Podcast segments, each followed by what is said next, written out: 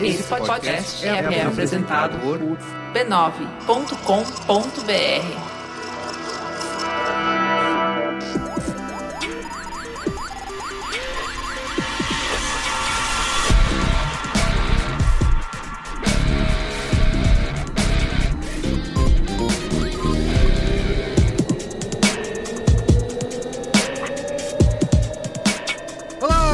Carlos Merigo, esse é o Braincast número 312. Estou aqui hoje com Luiz Assuda, E aí, galerinha? Ana Freitas. Boa noite, pessoal.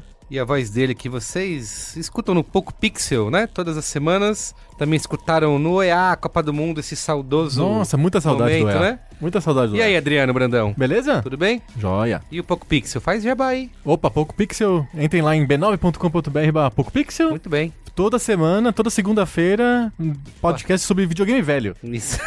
O negócio é of Rage. velharia. Opa. Streets of Rage. o podcast mais, como se diz, no relógio lá, quando a pessoa tá na hora, na hora certa. Como é a Ah, palavra? é pontual. É mais pontual. Não, mas é, Eu tô- você tá falando isso agora. Meu cérebro derreteu, É. gente. Não, não, mas lembro justamente agora já faz umas três semanas que a gente tá totalmente. Sério? Perdeu a Toda vez pontualidade. que eu entro lá no WordPress, tem 10 ou pouco pixels agendados. Não como da- que- essas, essas últimas semanas a gente tem gravado e colocado no ar em seguida. Uia. Entendi. A gente tá fazendo tá, fa- produção industrial Virou de podcast. Braincast, é isso? tipo, Virou Braincast. virou Braincast. Tá bom. Então vamos lá, hoje estamos aqui reunidos, vamos falar de dados, criatividade e explicar o que, que é BI, né? É uma buzzword, BI? ô Luiz e. Acho que não, né? Porque já tá aí no mercado há um bocado de tempo, não, né? tá, não vai ser proibido lá naquele nossa Copa do Não, Mundo não, de não. buzzwords? Acho que não, cara. É porque, de fato, tá aí, não é... Veio pra não- ficar. É, não, não, já, já tá, já, já, já está rolando. Esse é o ano do É o BI ano no do- do Brasil. BI do Esse é o Brasil. ano Já do está Brasil. rolando. BI que é Business Intelligence, é isso?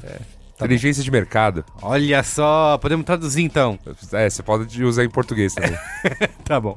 Olha, mas antes de falar tudo isso explicar o que que é BI, né? Naquele nosso cagação de regra unilateral, como sempre gostamos de fazer, Aham. temos aqui o recadinho de sempre. Assine o Braincast e faça parte da Braincasteria Gourmet, que é o nosso grupo fechado, secreto, premium, personalité, Van Gogh, Prime. O Com análise- que tem todas essas Com palavras. Análises de sonhos de Luiz e Gino. Isso, lá no Facebook. E também você pode, através desse grupo, ficar sabendo do nosso número de WhatsApp para receber o Qual é a Boa em primeira mão. O tá? Zap proibidão. Falamos o Qual é a Boa, sai lá no Zap para quem é assinante. Zap E proibido. para fazer isso tem que baixar o PicPay, acessar o URL picpay.me barra ou baixar o aplicativo e procurar pelo Braincast. Tá? A partir de 15 reais você pode fazer parte e receber dinheiro de volta, dinheiro de graça, 10 reais Dinheiro de graça. de cashback.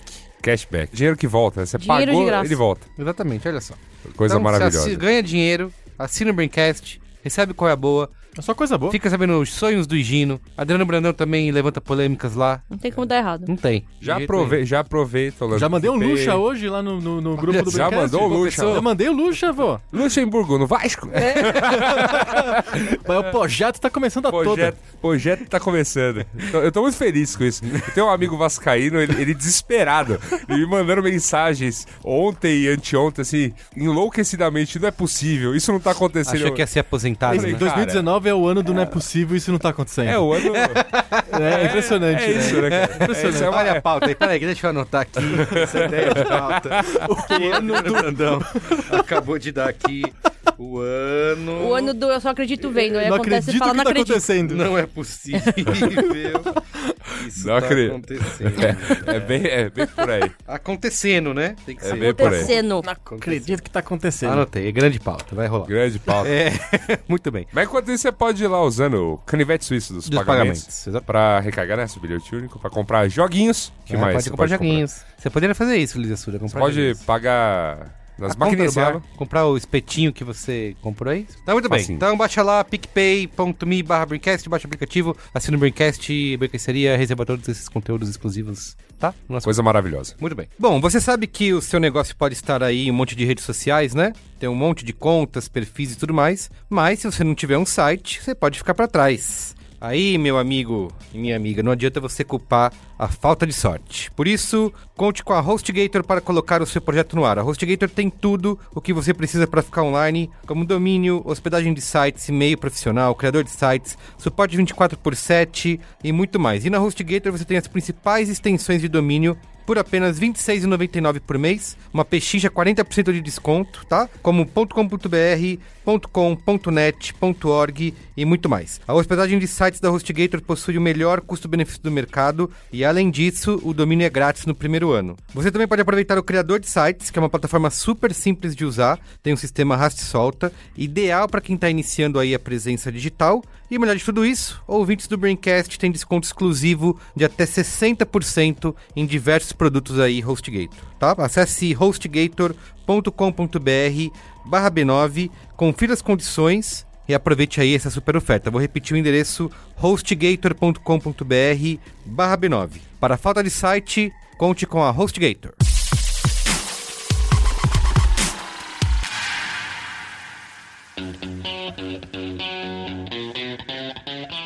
Falta! Vamos começar explicando aí o que, que é Business Intelligence ou inteligência de mercado. É, pra- é bom que hoje trouxemos especialista, então eu vou. Você, eu vou, eu vou você fora, mesmo. cara. Vocês que estão Eu vou aqui, ó. correr, cara. que Todo isso? mundo que tá correndo, mas temos que dizer que Ana Freitas, Lízia Sudas estão atuando diretamente neste incrível mercado, né? Sim, Sim. sim, vai lá. estamos. Expliquem pra gente. A Ana tá há mais tempo. Estivemos então, num papo vou. super legal outro dia no, A no gente bar. teve, né? Verdade. Já- Foi onde nasceu essa pauta. Nasceu a pauta, a é gente verdade. queimou ela inteira, né? É isso. É, Mas é bom que a gente queimou a pauta sem saber que ia ser gravado. E aí é bom. Aí, aí pode ser queimado. é verdade. Você que aí não não pode- vai queimar. É. É o pré, é a própria pauta nascendo e se, se constituindo. O É. exercício da Queimar é discussão. quando você está prestes a gravar e fica discutindo antes. Aí Entendi. é o problema. Tá. Entendo. E vocês falaram, né, sobre até mudança de carreira, né, em direção Ah, isso. a, a trabalhar com inteligência de mercado. Mas explica aí, como é que isso funciona? É assim. você, Anota aí, é amigo assim, ouvinte. primeiro você se forma em jornalismo e você percebe o abismo que, que você se encontra, né? Boa. O Mesmo vale pra publicidade, tá? Olha só. Mesmo vale pra formação Eu acho que publicitária. quando você se forma em qualquer coisa, você vê o abismo que tá na tua frente, né? Tá certo. Muito bem. É. Então você temos dois exemplos aqui de carreiras distintas, né? Convergindo aí para. Oh, yeah. Acho que assim, no, meu caso foi. Quando eu era repórter, eu comecei a tentar entender. Foi bem assim, tentar entender os padrões que faziam os meus textos performar bem entre o público, performar melhor que os textos dos meus colegas. Tá. Porque minhas pautas iam muito bem, tinham muitos acessos. Mas esse- essa atitude que você está tendo, esse pensamento, é uma coisa que jornalistas geralmente não têm. Não, eles Não, detestam, não trabalham em tem, redação há muitos anos, eles odeiam. Eu tinha, é que eu tinha um background de conteúdo digital, assim, pra marca, né? Eu já tinha feito isso em alguns momentos na carreira. E de conteúdo pra social. E aí eu quis começar a entre- entender isso. Tentei aplicar isso no jornalismo, não fui bem-vinda. Ah, é? Não fui. Normal. E aí eu... Eu fiz um rebranding da minha... Que do bonito. meu currículo. Pivotou, você pivotou Pivotou, seu currículo. É, e aí eu falei, não, eu vou sair daqui. Daí eu fui pra uma agência de conteúdo. É, nessa agência de conteúdo eu fui como planner digital, então eu fiquei um tempo, eu não trabalhava com dados, mas eu tinha uma, uma orientação muito forte pra esse lado. Hum. E aí depois de um ano lá, eles me convidaram pra montar. A gente já tinha uma área de BI, era chamada de BI, Uhum. a gente entendeu que chamar a área de BI era um pouco prejudicial, porque tem um entendimento no mercado que a área de BI é a área que entrega relatório Aham. e não participa do processo. Então, ninguém envolvia a gente na coleta de dados pro planejamento das campanhas. E aí, depois, no fim das campanhas, a gente vai falar: eu preciso de um relatório de performance. Você fala do quê? Passa pra menina do Ah, eu, eu preciso saber. Isso. preciso saber o que, como que a campanha foi, qual, que, qual que era a meta, não sei, qual que é a API, não tem, não sei. Eu, tá, como é que eu vou dizer se é bom ou ruim? Então, no Analytics. é. é. E a, aí a, a única gente- coisa que te falam é o prazo, né? Exato. E aí a gente trocou o nome da área. Então a área não chama BI, a área chama Audience Insights. E aí na agência foi um processo, é uma, é uma agência de conteúdo que tinha um histórico fundamentalmente é, de conteúdo offline. E aí foi forçada no digital. Nos últimos anos, obviamente, eu montei a área. Puta, eu tive que estudar operações pra poder entender como é que eu ia integrar todas as áreas, pra todas elas funcionarem, munidas pelos dados que a minha área ia prover. Eu tive que contratar gente. Porque assim, BI é uma competência mista. Você precisa de gente que, que saiba estruturar esses dados, que saiba tratar esses dados, analisar esses dados e gerar acionáveis, gerar insights. E antes de tudo isso, você precisa de alguém técnico que saiba plugar todos os fios pra captar Sim. esses dados. E a gente não tinha, eu não tinha esse background. Como é que eu putz, como é que eu garanto que essas coisas estão tagueadas, onde eu tô coletando, né? Isso tudo. Então a gente teve que também aprender isso e trazer gente que fizesse isso. O cenário mudou bastante, já faz um ano e pouco que eu comecei a liderar a área. A gente tem, eu acho que eu tenho 8 ou 10, 8 ou 10 pessoas na minha equipe, eu nunca sei. E aí, é porque elas estão espalhadas pelos times. Tá. Mas aí a gente tem operações exclusivas do que a gente chama de, de performance de conteúdo em cada conta, com profissionais que são um híbrido entre analista de dados com uma- um olhar de conteúdo, porque a galera de BI geralmente é muito cabeçuda pra performance, pra mídia. Mas eu preciso de gente que entenda dimensões do conteúdo, que leia conteúdo, consuma conteúdo. E aí a gente foi adquirido por uma grande corporação internacional que tem. The, the Very Big Corporation of America. Very big, huge, corp huge. E aí, huge corporation. O dono da empresa chama Mr. Accenture. Ah, entendi. John, John, John É o Accenture. John John Accenture. Accenture. Ok. A John Accenture. Nessas, assim, a Accenture obviamente tem uma estrutura gigantesca. Essa estrutura mais técnica, né, que eles chamam de Martech, Uhum. que é a estrutura que permite puta, toda a parametrização e a coleta de dados da estruturação inicial. Isso eles têm de sobra. Mas isso é um trabalho que, por exemplo, que uma consultoria do tamanho da idade da Accenture já é uma coisa rotineira, né? É rotineiro. É, E- tá dentro do processo deles, Sim. do operacional, da, da metodologia de implementação de projetos. É que a Accenture não atua mais só como consultoria, tanto que a gente É. entrou na frente de agência, que é a Accenture Interactive. Exatamente. É, as, as, as Big Five todas estão começando a entrar em mercado de, de agência mesmo. Que é, o que, no- que é novidade pra agência. gente É. que vem do mercado de comunicação, é que isso é uma novidade realmente. né? Exato. É, A gente levou sempre muito durante todas essas décadas o tal do, do feeling, né? De você, ah, vou fazer aqui, ter uma ideia baseado numa intuição, Uhum. digamos assim, vou ver se dá certo, no e baseado no histórico. Estourando uma pesquisinha. É, isso que eu ia falar. Tudo bem, eu tô fazia, é. tá, tá exagerando aqui pelo. É mais uma defesa do que uma pesquisa, É, né? Isso, É, é, exatamente. Você tenta. Você, é, é, você, você tem uma ideia e você tenta encontrar maneiras de definir aquela ideia, é óbvio. Eu não quero desmerecer aqui o trabalho de planejamento, de consultorias de planejamento que trabalharam e trabalham muito fazendo pesquisas de mercado, né? Fazendo pesquisas quantitativas, qualitativas para tentar oferecer insights. Mas é diferente do que a gente tá vendo hoje, né? É, é, mas eu entendo que esses trabalhos eles são complementares. Tipo, com a estrutura nova, a gente, a Accenture, uma das, um dos braços da Accenture é a Fjord. Sim. E a Fjord faz essas, essas, Que é de- essas pesquisas de Que é mercado. de design, né? É, de- é design thinking, né? Ah, É. sim. E aí, os processos que eles fazem, as, as análises qualitativas que eles fazem, entrevistas, focus groups, é, geralmente complementam o material que a gente faz. Não é incomum que a gente faça uma análise de comportamento de, sei lá, comportamento diante de determinado tema para uma campanha usando conversas em social. Então eu pego, puxo lá um- uma amostragem de conversa em social dentro de um grupo de palavras que eu acho importantes, categorizo e aí eu tenho um resultado. E aí quando a, a Fiord do lado co- conduz um focus group, os resultados acabam sendo um pouco semelhantes do que a Ah, gente entrega. entendi. Porque o que acontece? Hoje, o que a gente faz é olhar para dados para dar insight para conteúdo. Tá? Uhum. É diferente de outras frentes de BI que eu acho que até o Yasuda pode falar melhor, que a gente já Nossa, fez, de mas não faz repente eu mais. posso falar melhor. Não, é porque assim, quando você trabalha com, com mídia, com performance, você tem uma pegada que é muito mais assertiva. No fim das contas, conteúdo, conteúdo é muito mais intangível. Tá evoluindo a capacidade tecnológica de traquear e registrar de fato quantas vezes uma pessoa precisa ser impactada por qual tipo de conteúdo e o que, que ela faz.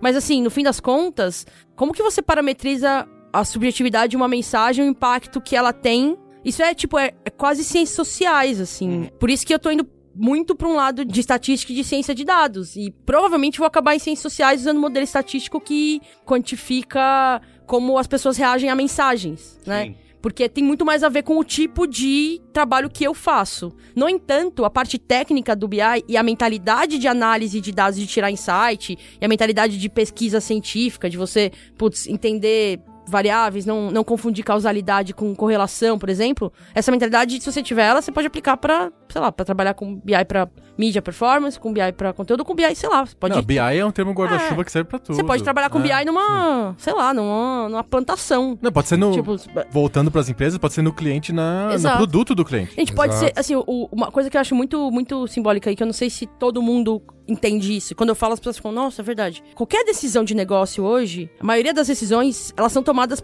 pelo melhor palpite de um ser humano considerado qualificado. Uhum. É. O cara que tem a caneta. Exato. É. Só que, tipo, o, o, o volume de dado que a gente coleta hoje, se as- todos os negócios fossem estruturados pra conseguir gerar a partir desses dados visões minimamente preditivas, você não precisa de gente tomando decisões, as decisões desses algoritmos seriam melhores. Basicamente. a gente tá falando de um contexto em que um profissional de análise de dados, ele vai ser core business em todos os negócios daqui a muito pouco tempo. Sim. Tipo, qualquer negócio vai ter aplicação. Pense no mercado jurídico. Tem um advogado, ele tá atendendo um, um caso e ele precisa descobrir a jurisprudência anterior desse caso e preparar a defesa dele, né? O que, que tem melhor chance de dar certo? Ele, um ser humano, ou um grupo de seres humanos procurando os casos anteriores, usando os melhores métodos que eles têm? Ou você ter um robô que coleta Sim. automaticamente os casos anteriores, categoriza as decisões, entende quais são os, sei lá, os, os tipos de defesa que tem mais propensão a ter uma vitória nesses casos? Sim. É o mesmo. É, dá pra citar da medicina também, que pode usar isso, de. É, já tem, né? Já- diagnósticos é, já tem. serem. É muito mais é, assertivo, né? Você ter algo assim, É. fazendo um diagnóstico. Tem coisas bem banais, do tipo, coloca os sintomas e o, o software diz três Exato. possíveis doenças. Sim. E o lance é que, assim, não Bem, elimina... bem banal. Exato. E não elimina a necessidade de um ser humano. Sim. Primeiro que você precisa de um ser humano pra montar a inteligência algoritmo, né? Mas ela ele vai montar uma vez. Você vai aplicar e você vai rodar. Mas você sempre vai ter que ter um... Por exemplo, um diagnóstico médico. Você vai ter que ter um, um médico qualificado julgando. pra no final bater Nem o sempre, martelo. tem um monte de, de, de ap- aplicações do mundo real que o algoritmo faz sozinho, do tipo, Ah, distribuir o peso na aeronave. Ah, não, não. É, beleza, é, do beleza. hotel, Mas tô é, falando assim, na medicina, por exemplo. Aprovação de crédito. Isso. Ah, não, total. Totalmente. Mas na medicina, por exemplo, posso estar falando besteira, mas eu entendo que se você tem, você tem uma máquina que te, te direciona em, Ah, não. há, há um diagnóstico mais provável, É, mas você tem que ter que um medicina gatekeeper no no final que fala, putz, tá, isso aqui tem características que podem ser uma coisa muito mais grave, eu vou fazer uma É, no caso da medicina tem. é, eu vi até um exemplo lá. A Ju falou bastante disso do, do SXSW, de um, um laboratório lá, um médico oftalmologista, falando sobre um exame oftalmológico para descobrir uma catarata, uma doença que dá especificamente em quem tem diabetes.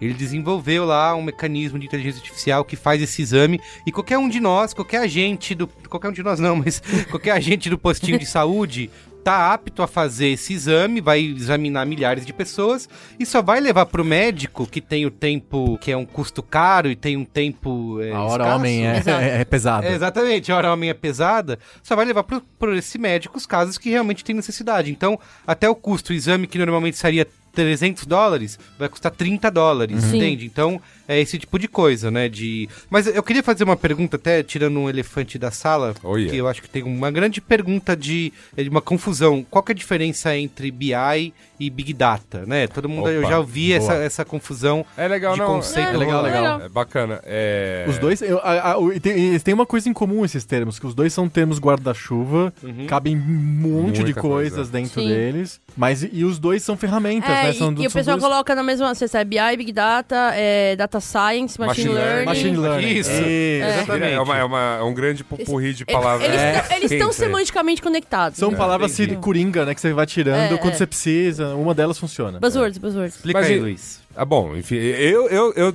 eu que tenho que explicar, né? O cara que cai de paraquedas Vai. na área há, há poucos meses.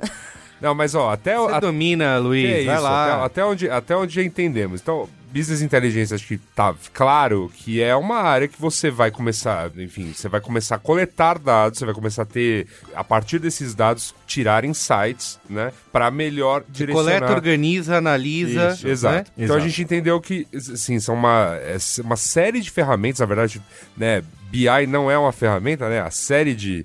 De- É, não é uma ferramenta É uma em si, mas é, mas uma uma, é uma, é uma, coisa, é competência competência. ferramental, né? Exato. Ela não, ela não é o fim em si mesmo. Exato. E aí, né? Aí, aí a gente chega na, na era de hoje, né? no- nos tempos modernos, né? Em que você tem, né? é, Uma capacidade de geração de dados E de armazenamento e de, de armazenamento dados, né? de dados absurda. Essa Vamos é pensar, diferença. vamos pensar, por exemplo, é, em dados governamentais. Uhum. Antes de cair, por exemplo, nos dados de Facebook de 2.3 bilhões de, usuários. De nós, né? No- nossos É. dados. Mas assim, vamos pensar nos dados assim de governo. Então assim, os dados do governo brasileiro, né, é, referentes aos 209 milhões de habitantes que tem aqui, vamos dizer quantos estudam, quantos trabalham, quantos tem, tem aquele método do super moderno que é realizado a cada 10 anos, que eles vão lá e extraem Em teoria, né? Em teoria. Em teoria. é Teoria realizada porque parece 10 que, anos, né? É, melhor não fazer. não, não é possível que Não, isso está que é- acontecendo. É, é, é, exato, é. 2020 tá aí. 2019. 2020 tá aí que é o próximo. É, Reza a quem lenda. sabe, né? Isso, Com um sabe. corte de 87%. Se né? sobrar mas, gente mas o lance to- mas o lance todo é assim, ó. Mas assim, até hoje, desde que começou a ser feito o censo, você ia lá, coletava dados de, abre aspas, cento e tantos milhões de habitantes. Porque, de fato, pesquisadoria, casa em casa, aquela coisa toda. É, a ideia do censo é, é- é fazer na- no universo. Você conversa com o É. universo todo, pessoa por pessoa. Exato. E aí, você passava os outros, os próximos 10 anos Mastigando aquilo. mastigando os dados do censo. Então, o censo feito em 2010 tá cuspindo dado até hoje. Uhum. De lá- você vai lá, cruza diferentes informações que você extraiu desses dados e vai tirando conclusões. Então, você imagina que hoje, hoje a gente tem assim uma capacidade de gerar e armazenar esse tipo de dado de uma, numa velocidade muito grande. Porque a gente está o tempo todo gerando dado. Então você está ali na, nas suas redes sociais colocando informação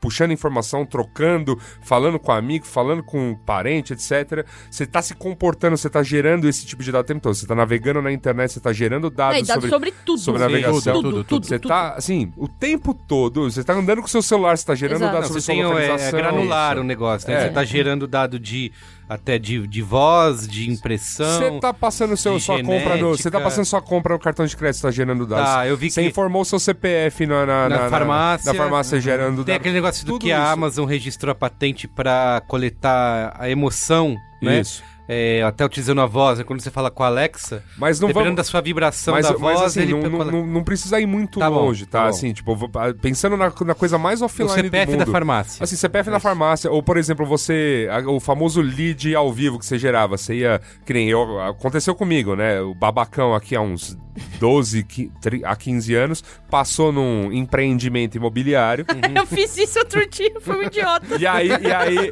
e aí o, o otário, o babaca aqui, Deixou, preencheu uma deixou. ficha de pré-interesse no imóvel. Nossa. eu recebo, Abriu o portal do eu inferno. recebo telefonema desse, deste, deste empreendimento até hoje, do tipo, você quer vender esse seu apartamento? Cara, eu nem comprei. Ó, se tem uma lição que eu acho que é importante que vai ficar dessa edição é a seguinte: mesmo que você esteja procurando um apartamento, se você for dar seu telefone pra algum corretor, compra um compra um chip. Um chip. Só pra Você isso. nunca vai me usar. Compra um chip. Pelo amor de e joga Deus. fora É o depois. chip do Aconteceu o comigo. é o chip eu, do eu, corretor. eu cadastrei meu. Lembra quando o Instagram lançou aquela função da coleta do lead no próprio Instagram? Aham. Deve fazer uns dois anos. Sim. Aí eu fui testar, né? Porque, né, Pro, trabalho com isso. Pro Coloquei ouvinte, meu e-mail. pro ouvinte é, incauto, né? Pro ouvinte que não está familiarizado, o lead é justamente É o aquele- ser humano. É, é como a aquele- gente é o que- batiza é- você, é- é- pessoa que queremos que compre. Exato, então assim, e, e você nos avisa que você é um ser humano e eu começo a te identificar. Geralmente, quando você entra naquele site e quer saber mais, deixa seu e-mail. A partir daí, meu Ah, amigo. sou- é. Às vezes nem isso. Às vezes nem isso. Eu trabalhei É. por muitos anos com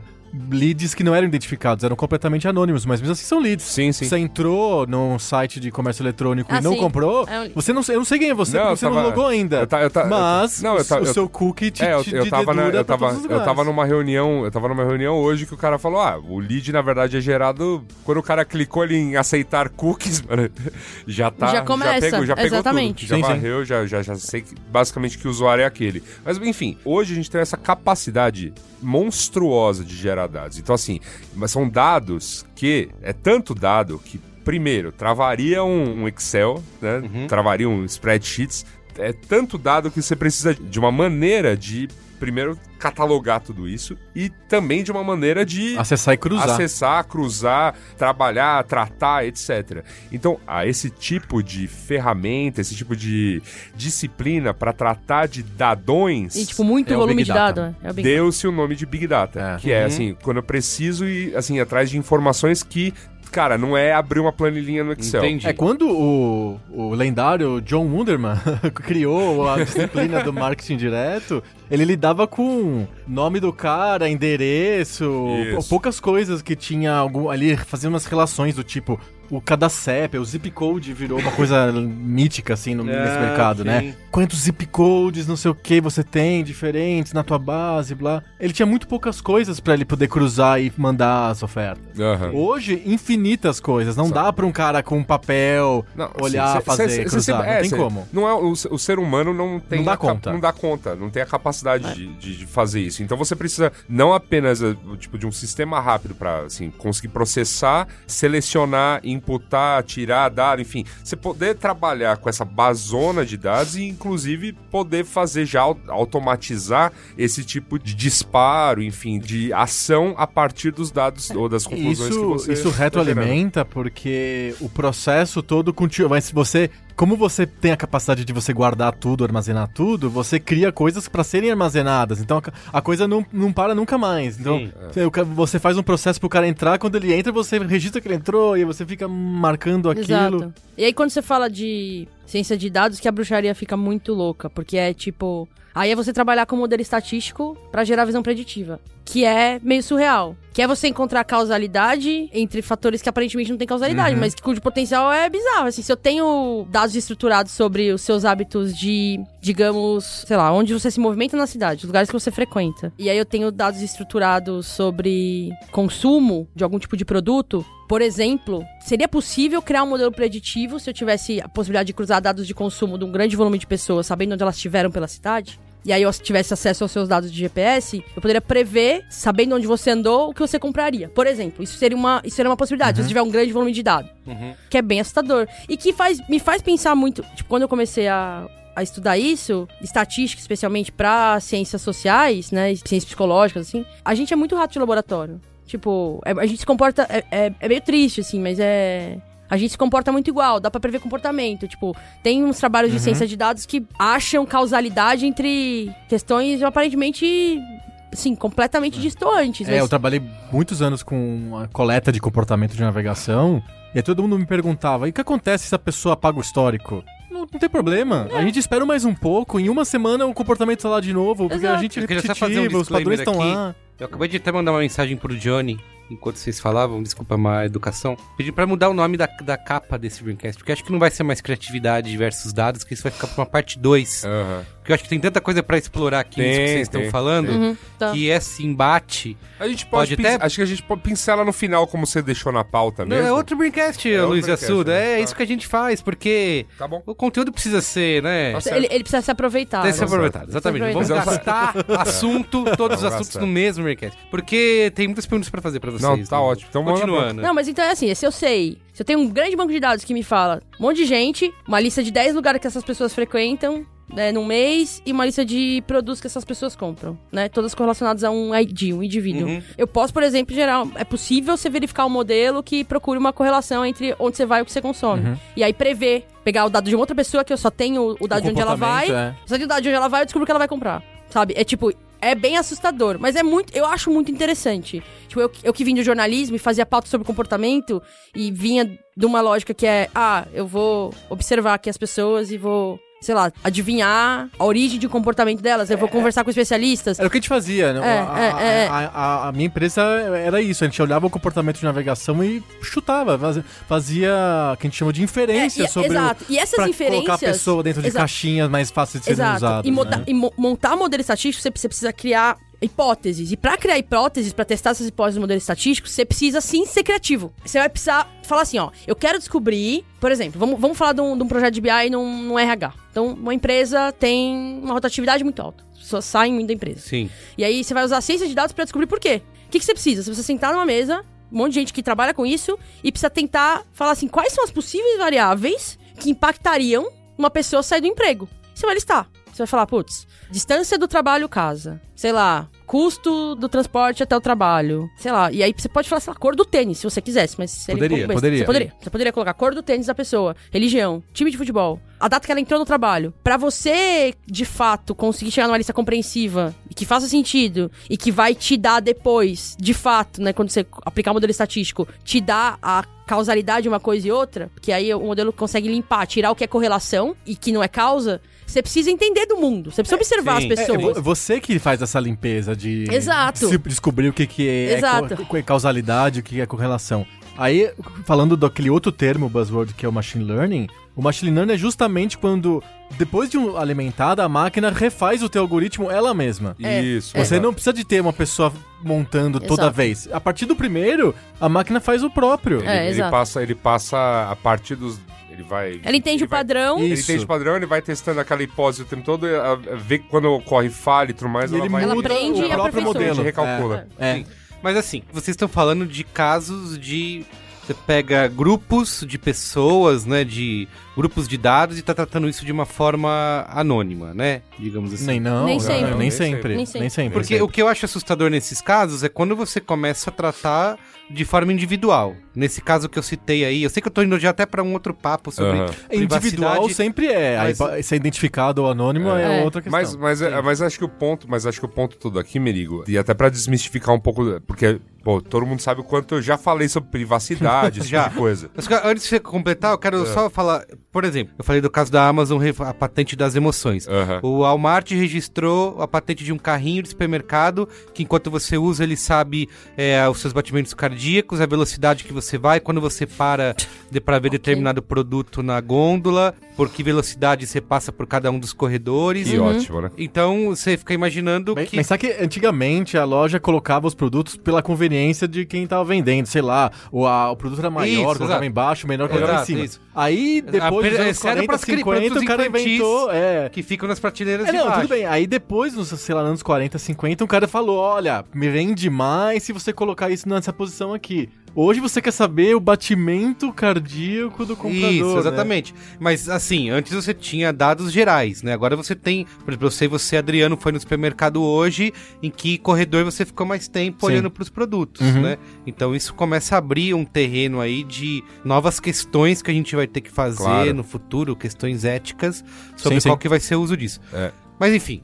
Mas eu tava, comen- então, eu tava comentando que eu tenho deixado muito claro o quanto eu, pessoalmente, sou muito preocupado com as questões de privacidade. Tem toda uma trilogia no Mopoca sobre, sobre isso aí. Trilogia, muito É. bom. E o lance todo é o seguinte, é que quando a gente fala nessa questão da privacidade, óbvio que a gente, tá muito preocupado conosco, mas pra quem tá lá analisando o dado, o cara não tá preocupado em te pegar, Carlos Meri. Não, não é esse o ponto. Não é esse o ponto. O ponto, bom. é na- o ponto, na verdade, é assim, o seu dado tá lá, enfim, ele pode estar anonimizado ou não, como, como mal Agora como ele vai precisar estar, casos. né? Mas tem isso. É. Vai ter uma... Mas o lance todo é que, na verdade, eu quero melhor te classificar para, enfim, pro que eu precisar fazer. Meu caso, por exemplo, é mídia. Então, né, eu tô nessa, tô melhorando esses meus skills em BI e dados e tudo mais para melhor fazer mídia, né? Porque eu ainda tô dentro do Então mercado você tem de duas publicidade. áreas. A, a Ana com conteúdo, é isso? É um pouco parecido, mas que eu- É. BI pra conteúdo, a gente vai olhar pra padrões de linguagem às vezes. E Tá. a gente vai olhar pra padrões de paleta de cores, e Entendi. padrões de posicionamento e fotografia. Que é completamente diferente É, do que o é, Yasuda trabalha com Embora BI também pode ter mídia. isso Não, forte. lo- é. não, é Exato, assim, pode, ter isso em mídia, porque Pode ter vai, isso em mídia. Vai ter, estímulo, vai ter estímulo de conteúdo em mídia num funil que você precisa gerar. Claro, Entendeu? claro. Tipo- Mas, mas o lance todo é que, assim, eu, eu vou me valer de uns outros números, Exato. uma, uma outra relação. E até um outro ferramental com- com- também, né? É, e um outro ferramental é, de interação do usuário com o conteúdo, né? Que vai me dar base para eu melhor direcionar é, a navegação, enfim, ou que, para onde esse cara precisa ir, o que, ou, ou como ele tá sendo impactado. Nesse caso, eu não tô preocupado em, tipo, preciso te pegar, Carlos Merigo. Eu tô preocupado em, em- em achar o. Isso, é, isso é a polícia, É, né? isso é a polícia. é. Eu tô preocupado em, em melhor, é, melhor É pro seu bem, enquadrar- Carlos Merida, é isso que ele tá bem. falando. Ele quer comprar- saber da sua vida um inteira, bom onde você produto, tá, é. com quem você sai, com Mas quem é você não bem. sai. É pro seu é- bem. é. Ele Não, vai te entregar um produto melhor que você quer. Você não Mas sabe o que você que quer. Mas ele vai saber. É, o que me preocupa, na verdade, é assim, o, o- uma coisa que se fala muito na internet é, é a zona da não dispersão. Porque antigamente a gente ia fazer mídia, então pegava a televisão. Televisão tem alcance, né? Você pode fazer regional, nacional, enfim.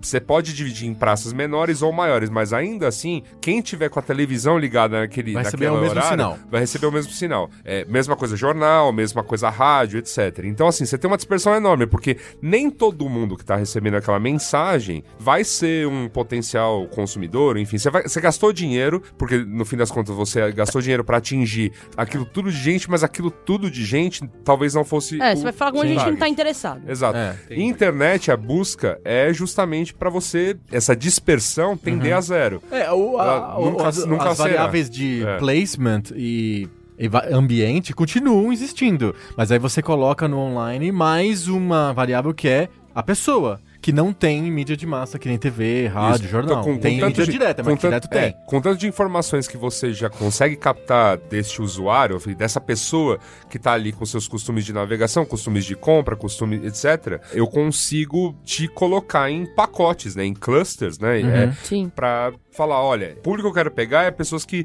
têm determinado tipo de comportamento, determinado tipo de... Propensão. É, e do lado Propensão. de. E assim, pensa como esse trabalho se complementa. Então, quando eu vou setar uma. A gente vai começar uma campanha nova, a gente vai começar uma análise de dados pra fazer algum projeto.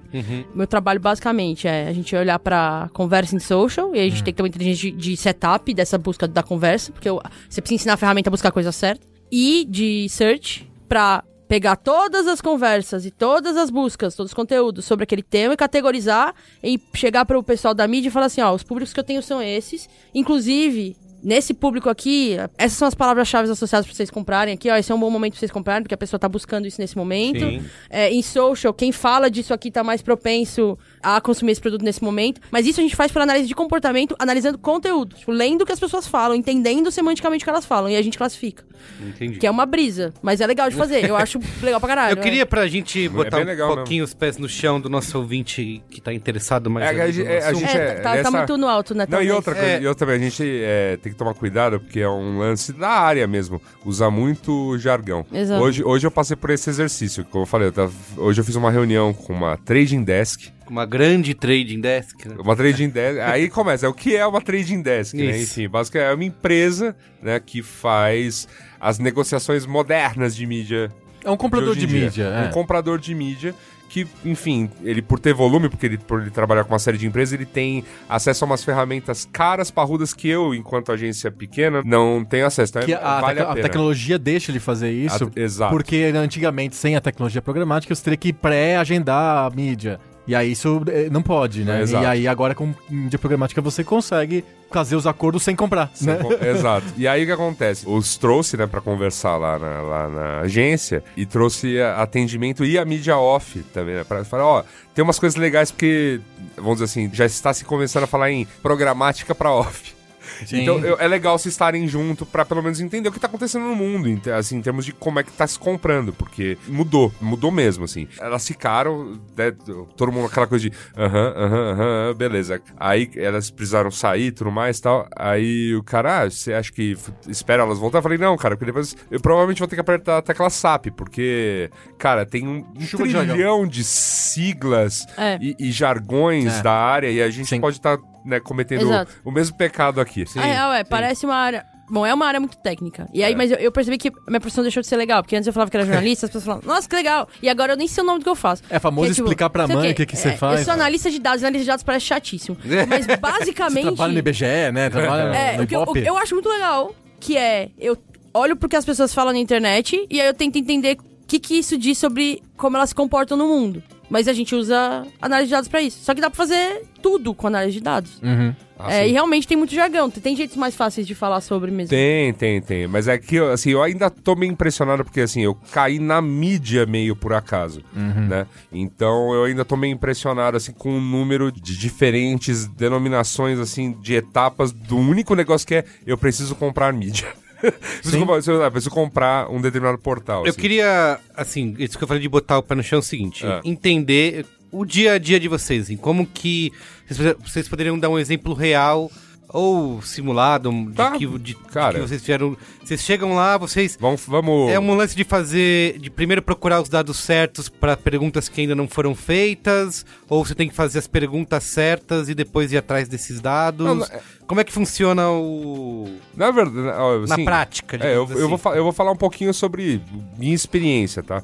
Minha experiência é a seguinte: como eu falei, eu fui parar lá como mídia, então minha função primária no, no rolê é executar, comprar, né? E colocar campanhas online no- na rua, né? E obviamente tem uma série de coisas relacionadas a isso. Mas eu tô numa. Eu estou trabalhando numa agência que não tem um volume gigantesco de clientes que fazem mídia digital. Pelo contrário, eles têm, na verdade, o grosso do volume financeiro tá ligado à, mídia offline. E eles tinham começado a fazer um trabalho de tentar, pelo menos assim, pegar o, o Analytics, o Google Analytics, do cliente dele, né? Afinal, esse cliente é um site, é um, é um serviço online. Olhar dados básicos de quem visita, Isso, e- quantas pessoas visitam. E tentar de alguma bem simples. É, e de- tentar de alguma maneira relacionar isso com o plano de mídia Uhum. off. Então, que, que é aquele que. Ah, executei TV, executei. Nesses dias melhorou a visitação do site. Isso. Isso era feito de maneira manual. Existia um cara que subia, tipo, item a item o plano de mídia e depois ia no Analytics E su- comparava, né? Não, e comparava e colocava no Excel, item a item e tudo mais. Quando eu fui falar, troquei ideia com esse cara, eu até brinquei com ele, assim, eu falei, olha, eu tô mega caindo de paraquedas e tal, acho que super vou conseguir resolver isso, mas eu tenho certeza que isso já é, auto, é automatizável, porque, cara, é o papo do momento, assim. Eu só preciso entender, eu, né, eu, Luiz e Assuda, como é que eu tenho que fazer isso.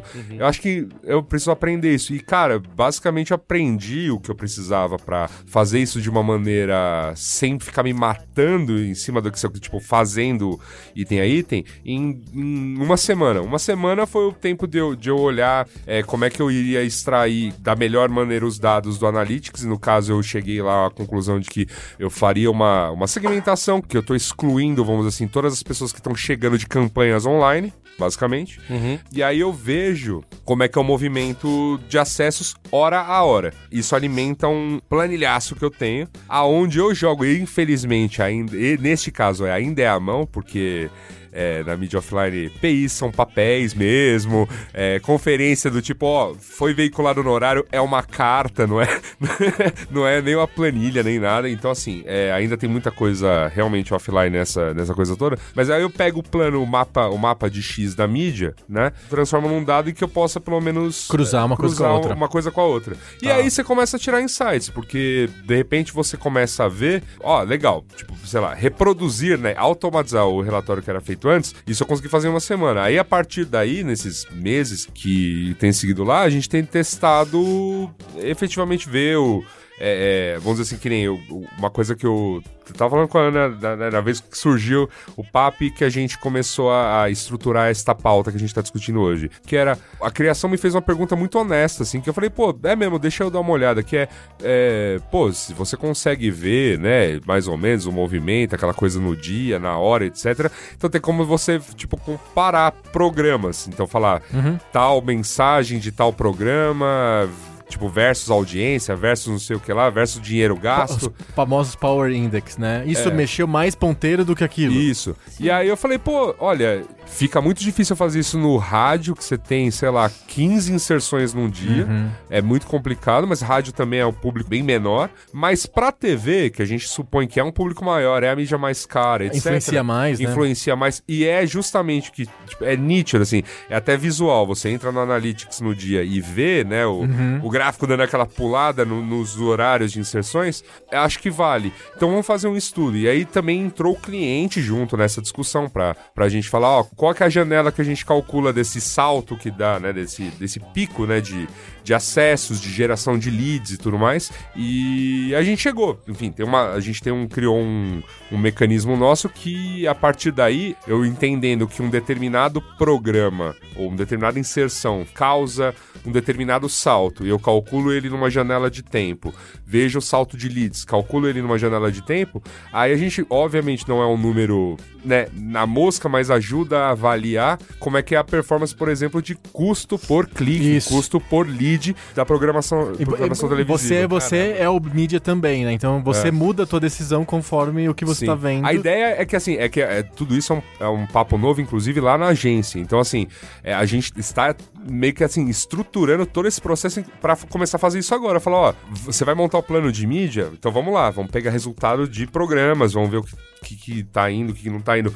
É embrionário, como ele tá hoje, até porque eu, né, estou aprendendo muito também no processo, mas é legal porque Pô, é é uma outra forma de ver, inclusive, a mídia televisiva. E uma coisa que eu brinco é que eu sou um super defensor da internet, e sou mesmo, mas tipo, dados crus, dados, né? Mostram que, porra, televisão também funciona, sabe? Faz, faz muita diferença. Faz muita diferença. Então, tipo, em termos de custo mesmo, assim, em, em determinadas modalidades. Então, é legal. Eu acho que brincar com dados te torna mais agnóstico, né? E você aceita o que funciona. Isso vale pra tudo na vida. Você Vale. tem É. acesso à informação, te, to- Sim. te tira do, do, Hum, da bolha, daquela É, ou- ou sensação da- de da- tenho certeza crenças, das coisas. Das suas é. crenças, exato. Quando você falou, né, Merigo? Tipo, como Isso, que é a queria um rotina, né? exemplo que você... É, pra mim, é- tem um desafio ainda que é... A gente tem que começar entendendo quais perguntas criação precisa responder, porque eu entrego essas coisas pra criação, no meu caso, né? Então, o que que eles querem saber e o que que eu tenho de ferramental pra responder? Qual que é o jeito mais eficiente dentro da janela de tempo que eu tenho pra fazer análise pra responder? Mas então, então vem primeiro de uma pergunta, é isso? deve vir de uma pergunta. Tá. Muitas vezes isso não tá muito claro. Então a gente senta, Sei. se reúne e aí, tipo, discute o briefing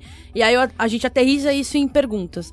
Basicamente, se vem uma proposta. Eu não posso dar exemplos, né, de cases específicos. Não, lógico, mas, não precisa... Mas Você pode, sei lá, inventar alguma coisa que... vamos supor que é, é- é essa água mineral natural Petra Petra, tá bom. nos contatou pra fazer um novo posicionamento que quer gerar buzz em redes sociais. Água Petra. Água Petra quer ser falada em redes sociais. Tem, né? tem que tomar e fazer aquele. Ah, Já começou É. contratando Yasuda aqui pra fazer o... Então, é, chega um briefing desse pra gente, a primeira coisa que eu vou fazer. Bom, primeiro, se a água Petra quer é, se posicionar como uma água que gera, que participa de conversas em redes sociais, digamos assim, eu vou principalmente analisar dados das redes sociais. Se a Água no entanto, quer montar uma plataforma de conteúdo, ou quer falar com um determinado público, quer se posicionar como uma marca que conversa com o universo de esportes, de esportistas, aí de repente a gente vai entender que a gente vai montar uma plataforma de conteúdo, e daí eu vou olhar para Google, eu vou olhar mais para Search. Então essa, essa é, é uma distinção. Dependendo do projeto, você vai para as duas coisas, mas se eu vou olhar para tanto para Search quanto para Social, mas aí falando das nossas análises de conversa, então eu quero saber quais são os momentos em que as pessoas falam de água, Entendi. mas eu também quero saber os momentos que as pessoas não falam de água, mas que a gente entende que água É é, importante. é, uma, é, é importante. Talvez elas não estejam falando de água. Sim. Então, quais são os universos tangentes à água? É, sei lá, banho? Tô zoando. Não aplica pra cá. esse exemplo. Banho, porque quem não toma banho com uma garrafa de água com gás na cabeça? esse é o famoso briefing, né? O público-alvo da água. Por que não? Quem toma Pessoas banho? que bebem. Pessoas que bebem. Não, eu tô falando assim, ó. A gente parte de uma lógica criativa. Então a gente faz assim, putz, daria propensão uma pessoa consumir água, né? Se esse fosse um hábito de consumo, né? Comprar água pela internet, sei lá. Mas vamos supor que seja uma conversa sobre hidratação, por exemplo.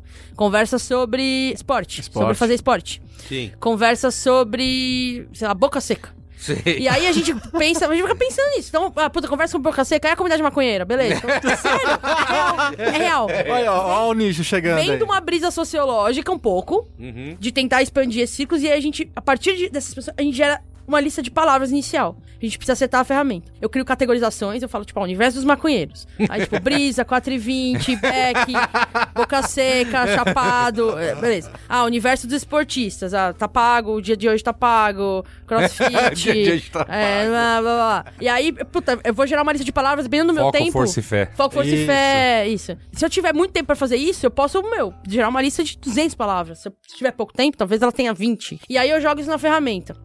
A primeira coisa que vai acontecer é, eu vou precisar olhar volume, volume quantitativo de conversa por universo, eu vou ter que setar uma janela de tempo também, e eu vou ter que olhar pra esses resultados pra ver se esses resultados estão ok dentro do que eu setei. E se o que os resultados me mostram não identifica que tem um universo de termos aqui, naquele grupo que eu não identifiquei na minha pré-concepção inicial. Então, putz, de repente a gente foi lá, fez a lista de palavras sobre beck, maconha, mas esqueceu de- da palavra seda. Uhum. E viu que tem. A palavra seda aparece muito e ela é importante, ela precisa estar nesse análise. Então a gente pega e vai fazendo esse aperfeiçoamento né, das palavras, gera esse final de palavras, roda na ferramenta. Aí a gente pega na ferramenta os dados de quantitativo, quantas conversas aquelas existiram, quantos são homem, quantos são mulher, quais conversas positivas, quais conversas negativas, a ferramenta dá isso. que Co- são essas ferramentas? São desenvolvidas pela própria empresa, no seu caso? no meu Tem- caso, são contratadas. São então, contratadas, no caso tá. de social é o Stiling, muitos Ah, devem conhecer. é verdade, tá? sim, sim. É, o Stiling dá também as- os principais perfis que tem conversa sobre isso, com os principais conteúdos, e ele dá isso em várias plataformas. O, Esse- o nome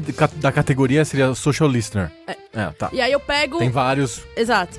dentro das categorias. Exato. Aí eu pego, baixo esses dados todos, eu vou baixar isso num, num CSV, então eu posso jogar numa planilha, mas isso também pode virar um E dash, essa enfim. plataforma tá gerando esses dados o tempo inteiro, certo? Ela Eu posso tá... monitorar isso em real time, então eu Sei. quero continuar vendo o tempo todo, mas eu posso pegar um período de tempo e gerar. Ah, então, ah, e aí- último mês e baixar. Por exemplo, e aí você faz um, né, com aquele blocão de dados, você monta, você cria a sua análise ali. Aí eu vou baixar e eu vou falar assim, putz, tá, eu vou olhar esses dados e aí eu vou falar, tá, quero falar pro pessoal da criação que eu vejo muito potencial aqui no pessoal que faz esporte, porque eles falam muito como eles estão com sede. O pessoal da maconha não fala que tá com sede. Não foi uma boa história essa. É só fome. É só fome, exatamente.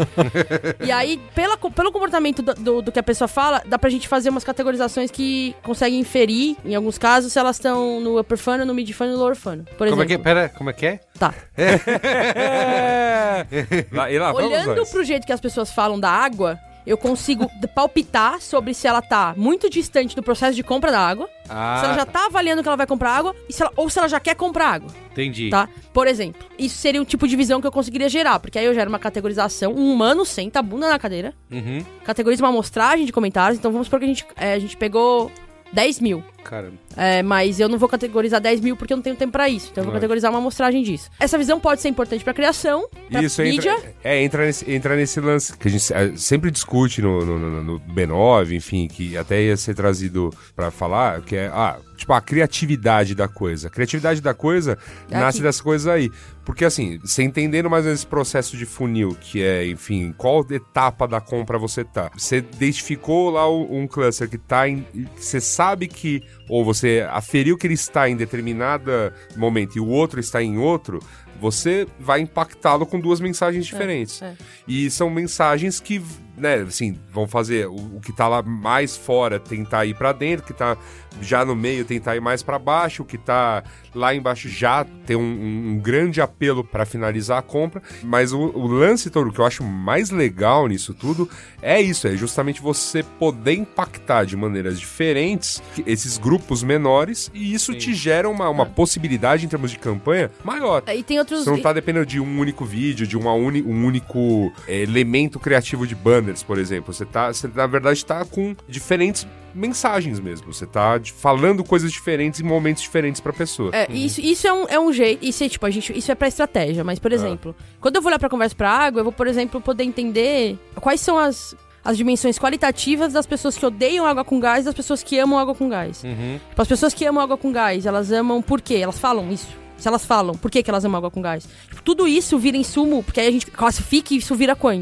E isso vira insumo pra criação. A gente É. fala assim, ó, das pessoas que falam que gostam de água com gás, 30% menciona a palavra hambúrguer. Elas gostam muito de comer hambúrguer com água com gás. Isso vira insumo pra criação. Sim. Antigamente tinha que pedir pro o departamento de pesquisa, encomendar uma pesquisa, Isso, aí no mercado, É, perguntar é, pra é. pessoa, você gosta agora com gás? Não, eu lembro, cara, eu lembro É que tinha muitas pesquisas, tinha os Fox Group, né, que você levava lá. As ficava- quales, né? É, as quales, aí tinha planejamento de ir pra rua e ficar pesquisando É. e trazer esses dados, era tudo feito na unha, né, Sim. digamos assim. E obviamente E era tudo muito caro, e gastava-se Caro, muito dinheiro com tempo isso. caro e enviesado, né? Tipo, Ó, você não vai exato. conseguir ter essa diversidade de dados aí. Com, com a análise de listening, eu gosto muito de análise de listening porque é, o mais próximo que você pode chegar de um comportamento mais da linguagem oral, né? Uhum. Uhum. É, apesar de não ser estritamente linguagem oral, porque, por exemplo, o Twitter é um lugar que você reclama o dia inteiro e se você Isso. for essa pessoa na vida real, você é horrível. Mas... porque assim, por exemplo, é- não, é louco isso. Tipo, tem análise que a gente faz, a gente sempre faz a ressalva de que as reclamações que a gente achou, e a gente achou muita reclamação, é porque o Twitter É um ambiente pra é um reclamar. ambiente pra reclamar. Então eu não posso, eu não posso falar assim, Entendi. ah, reclama-se muito sobre água com gás. É, Não, é mentira. Lógico, lógico. Uhum. Não se reclama sobre água com gás. É, o Twitter é um universo. Por isso que a gente tem que Mas tomar o- cuidado. na pesquisa também tem, é um ambiente artificial. Você tá lá no mercado, vem um cara e pergunta: Você Isso. gosta de água com gás? É, é um negócio meio fake, né? Exato. Por isso que a gente prefere olhar como as pessoas que reclamam de água com gás reclamam, o que, que elas reclamam da água com gás, do que necessariamente falar, ah, reclama-se muito, Uhum. entendeu? Pra entender as características do ambiente. Sim. É basicamente isso. Só que pensa assim, é, não, depende. Eu gosto muito, porque é muito legal, você descobre umas coisas bizarras, mas assim, depende do tempo que você tem. Você consegue um nível de aprofundamento de assertividade que beira a pesquisa sociológica. Uhum. No entanto, eu trabalho num, num, numa- num- num processo de novos negócios que me dá. São dois a três projetos por semana. Uhum. Então, o tipo de análise que eu faço é, é mais rasa e o que eu consigo tirar é menos assertivo. É, o que eu acho bem problemático, E você tá falando só de começo de projeto. É, É, tem, falando- tem uma parte Mas- depois que É, acontece. eu tô, É, falando, isso, eu tô é. falando do setup do projeto. Eu tô falando do meu dia a dia. Então eu tô falando do setup do projeto. Depois que Você- vai pro ar, você quer ver o que acontece, né? Exato. Mas você, você tra- você atua mais nesse começo mesmo, você atua no, no todo. Hoje o meu time atua no todo. Só que essa parte do acompanhamento durante e pós, E que é uma parte pós. que a gente faz, a gente faz entrega de relatório, a gente, o meu, tipo, os times de Audience Insights em cada conta é, são responsáveis até proce- pela operação de growth, de crescimento. Então eles estão no, no dia a dia. Só que isso, como tá muito colado com performance, tá saindo mais da competência principal do que é core da minha área por conta de como o Accenture é muito melhor nisso. Assim, os caras têm, sei lá, compraram a de dialeto, é, tem um monte de, de, de empresa de mídia no mundo que eles compraram. É, então a gente tá saindo mais disso. E por que eu dei esse exemplo também? Porque não se faz muito BI disso. Se faz muito social listening pra muita coisa. Sim, mas não com Mas esse olhar. não esse do olhar jeito que a gente de- faz. É. Isso é bem. É. Não, é, acho que, assim, de qualquer maneira, começou a brincar com isso, seja pra listening, É. seja pra mídia, seja pra. Cara, pra, pra atividade que você escolher, assim, e você tiver dados pra brincar. As coisas começam a brotar. E é legal, no caso de mídia, e falando especificamente aí, o, e o Adriano, eu sei que vai ter, né? Experiências mil Muitas. Pra falar sobre isso, é muito legal porque é isso. Você tem, quando você tem a conta do cliente e você fica ali nessa ponta de ir aprendendo com campanhas, dentro da própria campanha, o que, o que tá funcionando ali, o teu tempo de resposta para as coisas é, é muito mais rápido. Você não você vai torrar rios de dinheiro. É, Num é, negócio que tá errado. Num negócio que tá errado. Só depois você descobre. Exato. Ih, deu errado, né? Você tem, você tem como Oh, ir. ac- não. vai- não, é isso. É, você vai acertando o caminho, você vai refinando a comunicação, você vê quais etapas estão funcionando, quais não estão. É, E o que tecnicamente permitiria, eu deve- assim, deveria permitir, e que eu vejo que não permite ainda, projetos e campanhas que sejam mais ágeis. De repente você quer botar um projeto no ar e antes ia, você ia ter um monte de criativo punhetando, puta, refinando aquilo, aí põe no ar uma grande peça que custou super caro de montar. E, A tal da Big Idea. A Big Idea. Isso. E- Tudo não- é um grande evento. Exato, só que hoje é muito mais eficiente, considerando esse modelo, você Testa é, um monte de coisa. testar cinco, seis formatos, deixar boa pra rodar rápido, Uhum. e aí começar a coletar dado pra ver performance, e aí você, puta, faz a segmentação. Fala, puta, esse aqui, esses quatro tão É. ruins, esse é o melhor, vamos ter E, nesse. e você tem que acostumar o cliente com a ideia de que. Calma, vai- cara, é. a gente vai descobrir ainda. Isso, Deixa vai rodar errar, um pouco. errar a um gente vai pouco. errar. É, vai É. ter que, É ter que errar um pouco. que- O cliente não quer fazer isso, viu? Um É muito difícil essa Muito parte. difícil, porque você tá errando com o dinheiro dele, né? É, mas E ele tem- não sabe que você vai errar um pouco e depois o outro dinheiro que você vai botar, Isso, você vai botar gasta um muito mais. no- Sim. Não, uma coisa que eu tive que. Eu tive muito, muito, muito problema na- de convencer cliente, veículo e tal, trabalhei com os dois. É. Reserva um pouco da- do seu dinheiro justamente pra gente manter um ambiente neutro, pra gente poder comparar o que a gente tá fazendo. Sim. Muitas vezes a pessoa fala assim: e aí, deu certo? Ah, deu certo com relação ao quê? É. Ah, não, sei lá, deu certo. Ah, você separou um pedaço do teu dinheiro pra você fazer uma, uma, uma campanha, sei lá, uma campanha normal, sem nada, só É, é, lisinha o pura. baseline, né? Baseline, que a gente chama de controle. Ah, não. Ah, então desculpa, cara, não dá pra comparar. E aí que entram essas coisas que né, a gente conversa às vezes, que é a área de BI ser relacionada a isso. Ah, me gera um relatório aí e tal. Foi bom. É, e aí, foi bom? bom, foi O bom. E aí, mais- foi o bom? que eu mais- o que eu juro pra você, uma- a frase que eu mais ouço é, na minha mesa é: E aí, tá indo bem? Cara, Relação eu, ao quê? É, eu falo, olha, deixa eu ver. É, os acessos não estão zerados, então eu creio, eu creio que está indo bem. Olha, tá ligado? vivo e batendo tá vivo, coraçãozinho. É, o coração tá batendo. Cara, isso sei é o muito é difícil bem. para as pessoas É, entenderem, muito assim. É, é- é muito difícil. Entender se uma campanha ou se um processo é bom ou ruim, né? Você precisa comparar isso com alguma, Com alguma coisa, é. Você precisa comparar isso com alguma coisa. Tipo, geralmente. Os, pro- os projetos, quando começam, quando a, gente dá, quando a gente faz o projeto do zero, o cliente vem muito sangue nos olhos, querendo o dado, e aí ele, beleza, tudo bem, ele vai ter o reporte, claro. Mas ele já quer saber o que, que aquele dado significa. Uhum. E aí é muito foda, porque ninguém, assim, não tem paciência e você fala, cara, isso não significa nada ainda. Eu não sei. E o Não dá pra gente comparar Bench. Bench é nada. Bench Aham. não serve pra nada. Não dá. Eu tenho um mês de dados de acesso de uma plataforma que acabou de lançar. Não, quase não tem mídia. Calcada exclusivamente de tráfego orgânico. Tá bom ou tá ruim? Não, eu não sei. Ah, E, e, Não e, pra, pi- e e pra piorar, você, né, você- até os relatórios você dá uma automatizada. Tipo, os relatórios se montam sozinhos visualmente. Então, o cara, ah, então eu vou ficar acompanhando esse relatório em real time. E não, não para. Você não vai ver nada. Não vai, tempo não vai. Não vai é, ver nada, exato. exato. Não vai acontecer Você tem que nada. ter o histórico pra poder fazer É só um- na É. linha longa mesmo. Sim. É. Sim. É, vocês falaram que é um dá pra você trabalhar e plugar isso em diversas áreas, né?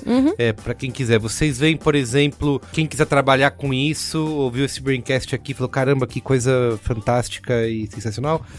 Qual é o melhor caminho? Dá pra dizer, por exemplo, a gente tem muitos ouvintes de comunicação, trabalha em agência de publicidade.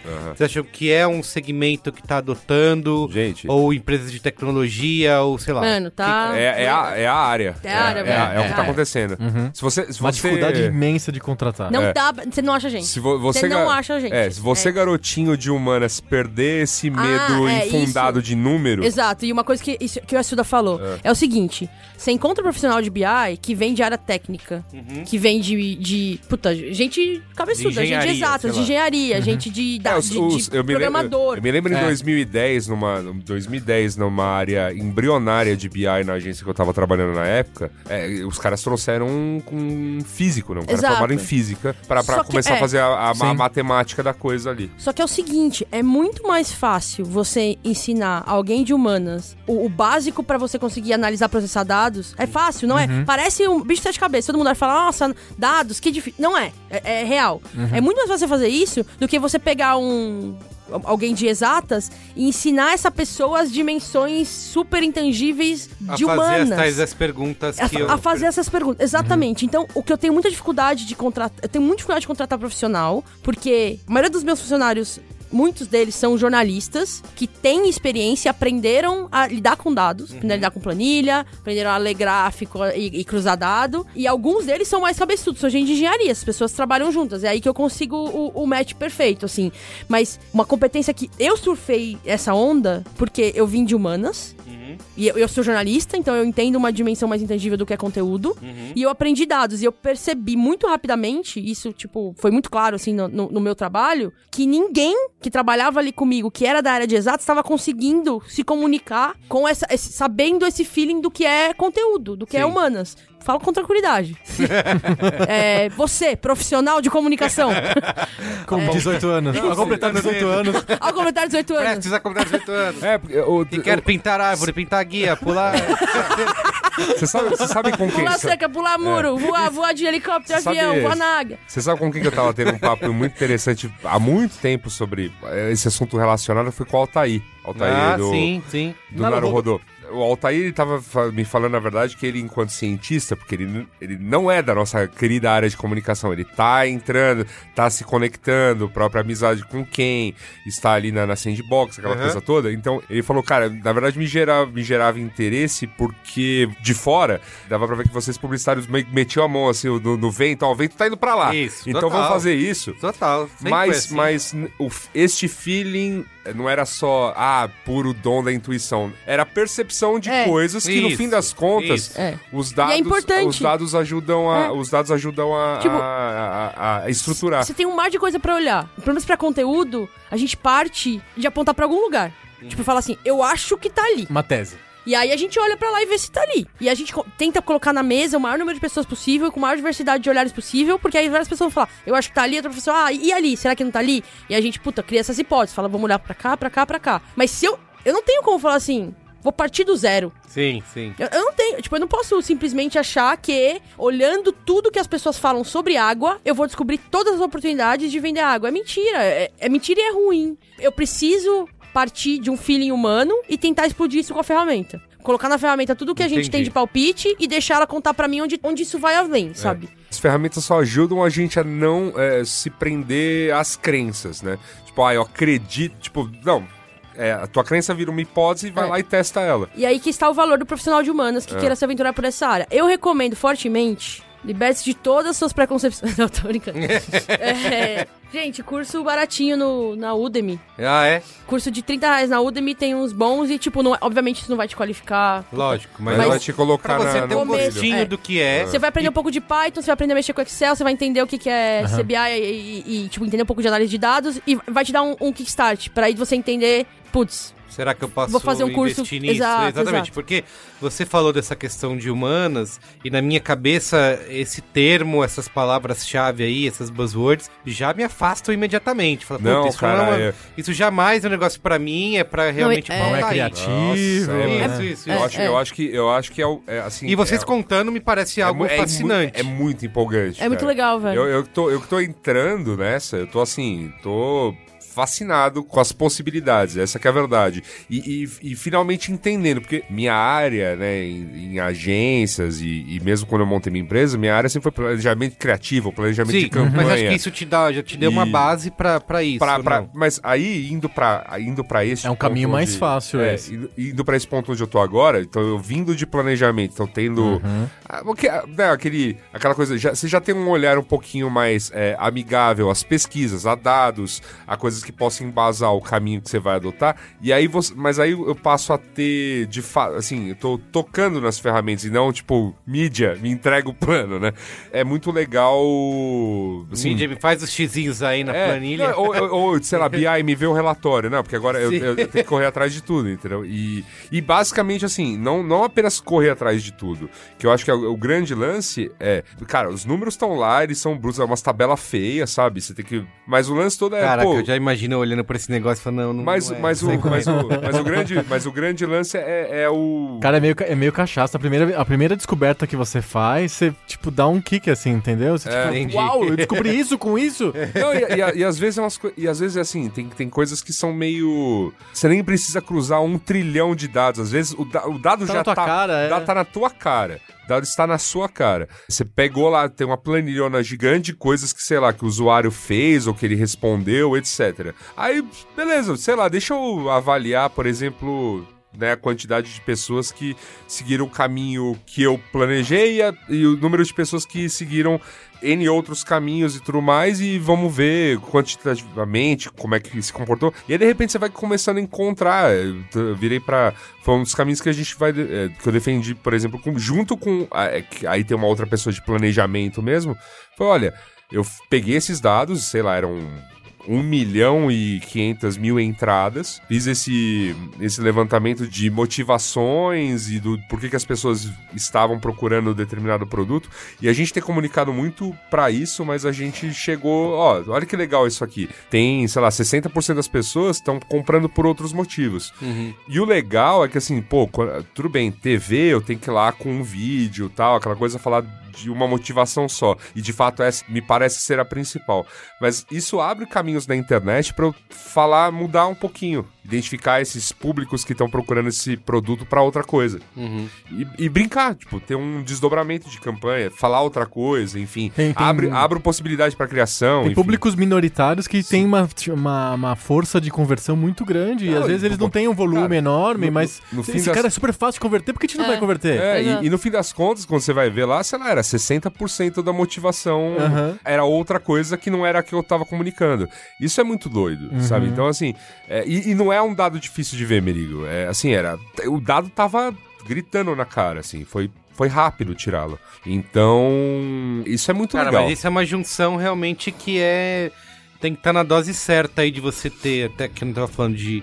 Você tem que ter essa. trabalhar com esses números, né? Porque eu fico pensando assim, sei lá, tenho aqui o. Eu tenho o site, né? O B9 há quase 18 anos aí. Aham. E eu fico pensando o que, que eu já fiz de ah, pegar todos os dados de audiência. Eu fico olhando pra aquilo, ah, legal, aumentou, subiu, caiu, isso foi mais isso, mas não tem Mas a nunca- inteligência, é, você- né, de você. É, o primeiro- o que, que eu posso fazer com isso pra de repente. E ver um padrão de longo prazo, Exato, né? E pra criar algo novo, sei lá, o que, que isso vai me trazer de um insight pra criar alguma coisa, sabe? Isso não. não eu começo, eu olho pra isso e não, não tem É, eu acho que ir. o, o lan- o lance todo é meio que realmente fazer essa pergunta. A pergunta que eu tinha que responder ao olhar pro Analytics é, por exemplo, mensurar uma campanha que em tese é imensurável. Sei lá, precisei pensar um pouquinho, de- obviamente não partir do zero, porque o, o mídia anterior ele tinha a hipótese que ele testava atualizando um Excel na, na unha. Uhum. Eu olhei, identifiquei que tinha virtudes e defeitos ali, enfim, mudei um pouco, dei a minha cara aquilo, e principalmente automatizei, né? Mas, assim, começamos a encaminhar. E obviamente não, e não tá pronto. Eu sempre falo, cara, isso é, é trabalho. Porque alguma coisa pode quebrar, enfim. Sim, sim. E a gente continua evoluindo isso até chegar num, num, num- num modelo bem estável que gere justamente isso, porque o, o cliente tem essa demanda, o cara fica. Eu quero saber se tá performando, eu quero saber se tá performando. e, e, obviamente é, calma. a gente tá. Assim, é legal que estamos criando histórico, estamos avaliando, porque os dados, é, é, a coisa mais legal é o seguinte: dados você não perde. Então, assim, se você, você, desde o dia que você botou lá o Google Analytics no B9, o dado tá lá, né? Então, assim, se um dia quiser ter a curiosidade de confrontar isso com algum outro dado que você também tenha coletado ao longo desse tempo, dá pra gente tentar ver o que, que sai dessa brincadeira. Obviamente pensando no tipo de coisa que Sim, você quer sim, responder. Sim, sim, exatamente. Tem que ter esse processo. É, as próprias ferramentas de analytics, o GA tem algumas delas, elas têm inteligência é automática. Google Analytics. Google Analytics. É. Ela tem telas, tem dashboards que são só movers, assim, do Ah, tipo, sim. isso mexeu pro teu Sim, ponteiro desse sim, jeito. Ele, total. ele meio que descobre sozinho que evento fez com que a tua audiência mudasse significativamente. É. Você não precisa de correr atrás. as É, não é, não é. ficando As, as ferramentas, as, ferramentas, as ferramentas são bem. Exatamente, as ferramentas são bem. Que outras, a gente fala falando de tantas ferramentas, quais outras, por exemplo, alguém que quer iniciar e dar uma fuçada, digamos assim, que pode ser utilizada, além do velho Google Analytics aí, que muita gente já conhece, já utiliza no seu O site. Google Analytics é, é, Ah, é ori- a Ana orientado ao... Stiling. É, é pra É, social listening tem várias, né? É tipo, pra quem trabalha com conteúdo, a gente usa várias ferramentas de search, que, que analisam o volume de palavra-chave, quais. Também, também é bem. A galera geralmente olha pra search pra quantificar volume, saber qual palavra trabalhar, mas a gente olha pra entender comportamento de busca. Tipo, o que as pessoas estão pensando, o que, que isso Uhum. traduz na, na palavra-chave que ela usa. Aí tem o Eu gosto muito de uma que chama Ahrefs, é a Ahrefs, que ela é mais intuitiva que o ZemRush. Uhum. Mas há, há polêmicas, dizem que ela não é tão assertiva em termos do, do número de volume de palavra. Entendi. Tem aí pra social, pra análise de dados de social, tem. Enfim, eu uso o Social Bakers, mas Social Bakers é uma ferramenta cara, né? Ela não é uma ferramenta que um- uma pessoa que vai. Esse é um problema de boa parte das Ah, As ferramentas é. são caras. Tem, é, tem muita ferramenta que é Pra cara. empresa, né? assim, É, e- Por isso que todo mundo fala do GA, porque o GA tá aberto. Você vai lá, bota no teu blog. A versão, Eu a, versão, gosto, a, versão, é. a versão gratuita do É. GA já é, É. muito completa. Já é bem completa. É. Tem uma que eu gosto muito. Tem uma versão paga do GA? Tem, Existe. tem, Tem. é 360. Então, tem- Tem. ó, a solução, a solução de marketing do Google é muito bem paga, por Ah, é? sinal, mas O que ela tipo, tem a mais? é, ela, vamos dizer assim, As integrações, ela não usa amostra. é, ela, ela te permite trabalhar com tal do Big Data mesmo. Ah, que é assim, é, se você tem uma grande geração de dados, né? É assim, muito acesso, muito, É, é- muita- é orientado pra. muita- ba- basicamente orientado pra comércio eletrônico. É, Você é. tem um comércio grande. retailer gigante, aí sim um Adobe Analytics ou um Google Analytics são ferramentas que fazem sentido. O cara desembolsa uma, uma suíte pesada da Adobe É. ou do Google. E aí ele consegue ver cruzamentos incríveis sobre cada produto que a pessoa vê, Isso. qual que é o funil. Mas para a maioria dos usos, um cliente que não é um retailer não precisa de uma Não, ferramenta não, não. atualizada. É, assim, o, o- a versão gratuita é, na verdade, até, vamos dizer assim... Top. É, não, e, e- e é corrente. É, é- é corrente, assim, você vê, tipo, no mercado se Isso. atua É. geralmente Sim, sim, com, sim. com versões gratuitas. Até publisher grande usa a versão Isso. gratuita. Sim, sim. Eu gosto, eu tô gostando muito, muito, assim, enormemente pra, vamos dizer assim, filtrar visualizações e gerar visualizações e cruzar dados que, vamos dizer assim, o Google Analytics não, vai acabar não me dando. Eu tô amando o Data Studio, eu já falei dele anteriormente Ah, sim, no, que é do Google, mas que você no monta. B9. é, no, Você pega todos aqueles números do Google Analytics e fazer algo na, visual. ver- é, isso? na verdade, ele é um. O Data Studio ele é um- uma ferramenta de data vis, né? O É, data o vis- visualization. Ah, É, é. que é o merece um outro. É outra. É outra parada. É Eu outra. vou fazer a trilogia aqui É, também. no- É, a gente é. nem falou ainda dos coletores de dados. É, É uma outra categoria. A, a minha empresa, ela trabalhava como, um- como uma coleta de dados. Exato. A Naveg. A Naveg é uma DMP, então é uma plataforma de gestão de dados de audiência, especificamente de audiência. Então isso é uma- um jeito de coletar. Aí, pra você fazer as suas conclusões, você tem que jogar em outra ferramenta. Você joga em ferramenta. E pra ver, você E- joga e- em outra. E, e é legal assim. E tem a do Dash. E, tudo, tem e, tudo, e, tudo vai, e tudo vai de acordo com o volume de dados que, que vão ter. Se não for muita coisa, então, por exemplo, para as coisas que eu tenho de mídias sociais, que é basicamente geração de relatórios, porque assim, o, a plataforma business do Facebook, ela é feinha, assim. Eu gosto, ela é super prática para as questões de subir campanha, ainda depois, depois que eu descobri, depois que eu aprendi, passei a exercitar, subir campanha só subindo planilha de Excel, ficou ainda mais fácil. Mas enfim, de qualquer maneira, quando vem os dados, é um- na verdade é um colunão né? Que você pode, inclusive, é, exportar para CSV e tudo mais, mas eu prefiro um exercício ainda mais preguiçoso, que é eu conectei ela numa spreadsheets. Como não é muito dado, o Google Spreadsheets, o, o Excel do, do, do- do Drive, é, o Google Planilha, ele aguenta. Aí eu exporto tudo para lá, né? Enfim, todos os dados que eu preciso. Se tiver alguma coisa lá, eu mando, tipo, que, que- que eu quero fazer alguma relação, tipo, que é calculada, né? Sei lá, Um por outro. é um por, É, dividir um pelo dividir. outro e tal. Tipo, eu já faço, já monto lá. Aí, a partir dessas tabelas lá no spreadsheets, aí eu crio as visualizações no Data Studio. Aí fica automático, é mágico. E aí, eu- e aí esses relatórios são automáticos. Pra clientes mó legais e tudo mais tal, tipo, a gente... Dá uma senha. A gente fala, ó, vai lá, vê quando você quiser, mas assim, evita ver todo santo dia, Sim, porque fica não vai Se não mudar. acontece nada. né, é. não acontece nada.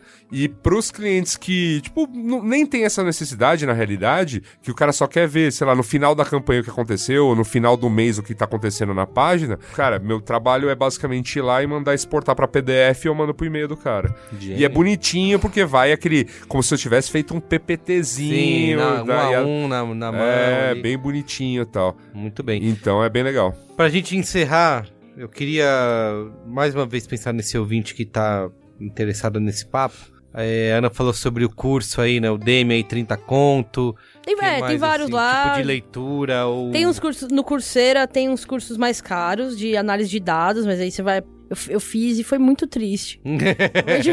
Pra, pra É- mídia é- especificamente e, e- e outros tipos de, de, de dado de audiência, por exemplo, o IAB tem cursos presenciais. Ah, sim. ah, é E verdade. Eu dá fiz uma- vários cursos do IAB. Então, é muito legal. Ah, são bons. E o mais, e o mais, mas o mais importante, por exemplo, se a pessoa tá querendo ir pra essa área ainda ligada ao nosso campo aqui da comunicação, por exemplo, ou mesmo na área dela, né, sei lá, se é medicina e tal, e ela quer ir pra uma área dessa, como não tem profissional, é o momento certo pra aproveitar Sim. pra dar esse salto. do Tipo, as empresas estão tendo a paciência de... De, de formar um De profissional. formar esse Exato. profissional. De esperar Então, e assim, descobrir junto o melhor meio- caminho é, é e isso aí. tudo mais. É, é assim, tenha interesse, saiba... Tipo, é que nem você chegar lá com chuteiro e meião, a galera te bate pra dentro. É, porque é isso, assim, ó, você... Te bota Ó, pra jogar. É, no começo, São Paulo, no aqueles tempos começo, lá, hein, Adriano? no começo, Ah, lance todo... aqueles, tempos de três meses atrás. Não, mas, no, mas no começo era isso mesmo, cara. O estudante de publicidade que não tivesse muito medo de Excel, tava, Já os, tava ca- assim. os caras estavam É. botando pra dentro. É isso. Então, Entendi. assim, aproveita porque o momento ainda é esse, mas não vai ser logo mais, porque assim, está, essa é uma área que vai, estão se formando, e, e, enfim, e as Sim. ferramentas exigem, né, cada vez... Consolidando. Em, em redação de jornal também tá, tá rolando. Tá rolando então, hoje, de hoje dados, acabou né? de ser lançada, cu- curiosamente. Hoje a gente tá gravando e hoje mesmo a Folha renomeou lá o núcleo de dados deles pra Delta Folha. Ah, é? Sim. Delta Folha? Delta Folha é. e tem quatro ou cinco jornalistas especializados em, em- é- em dados. É, e é o, o, o, Daniel Mariani, que é o cara que fez esse trabalho que a Folha lançou hoje, que é aquela, aquele mapa O de GPS ideológico. GPS ideológico. É, O Daniel Mariani trabalhei com ele no Nexo. Ele era o cientista de dados do. Era, era o jornalista de dados do Nexo, né? E o Simon, que é o diretor de arte que trabalha com, as, com DataVis, também era do Nexo, tá na Folha. Uhum. Tem uma área aí também. E Ah, tem uma área é, aí também, é, exatamente. Exato. Que assim, eu só voltaria pro jornalismo hoje se fosse pra fazer jornalismo de dados. Que legal. É. Mas assim, aí me- são dois profissionais, então, aí São, que são... O, o, da- o ca- o cara de DataVis, na verdade, assim, pra, pra coisas extremamente parrudas, ele é, ele é do- um exímio designer mesmo. É, E ele é essencial. muito- Você pode fazer análise. em- Você pode, puta, fazer o trabalho mais fudido de análise de dados. Se você não souber demonstrar isso, serve pra nada. Nada. Nada. Cara, Porque ninguém vai ficar, ninguém, Ninguém vai vai ficar entender. olhando, ninguém vai ficar olhando o celular, É, celular e numa você não vai tabela. conseguir é. explicar Sim, seu lógico, insight, é. sabe? É, aliás, isso vale que eu um- uma espécie de qual é a boa antecipado. O café da manhã de hoje, da, hoje é quinta hoje é quinta-feira, dia 9, né? De, Isso, de maio. de maio, de 2019. É isso. É, o Café da Manhã, que é o podcast da Folha, o- os caras explicando como que eles Como criaram o departamento de dados da Olha Folha. só que interessante. Nossa, cara, é, assim, eu, eu, eu realmente falo, é a área que tá rolando. Tenho gente próxima que tá fazendo cursos de. Aí, esses mais, parru, mais parrudos ainda, que é. É, entra naquela coisa que, Data é, Science, é. é, que a gente tava falando de ser preditivo, né? Hum. Que é o data science. Então, tem cursos disso já. E tem inclusive como você aprender isso online se você tiver a manha de fazer É. uma porrada de cursos online.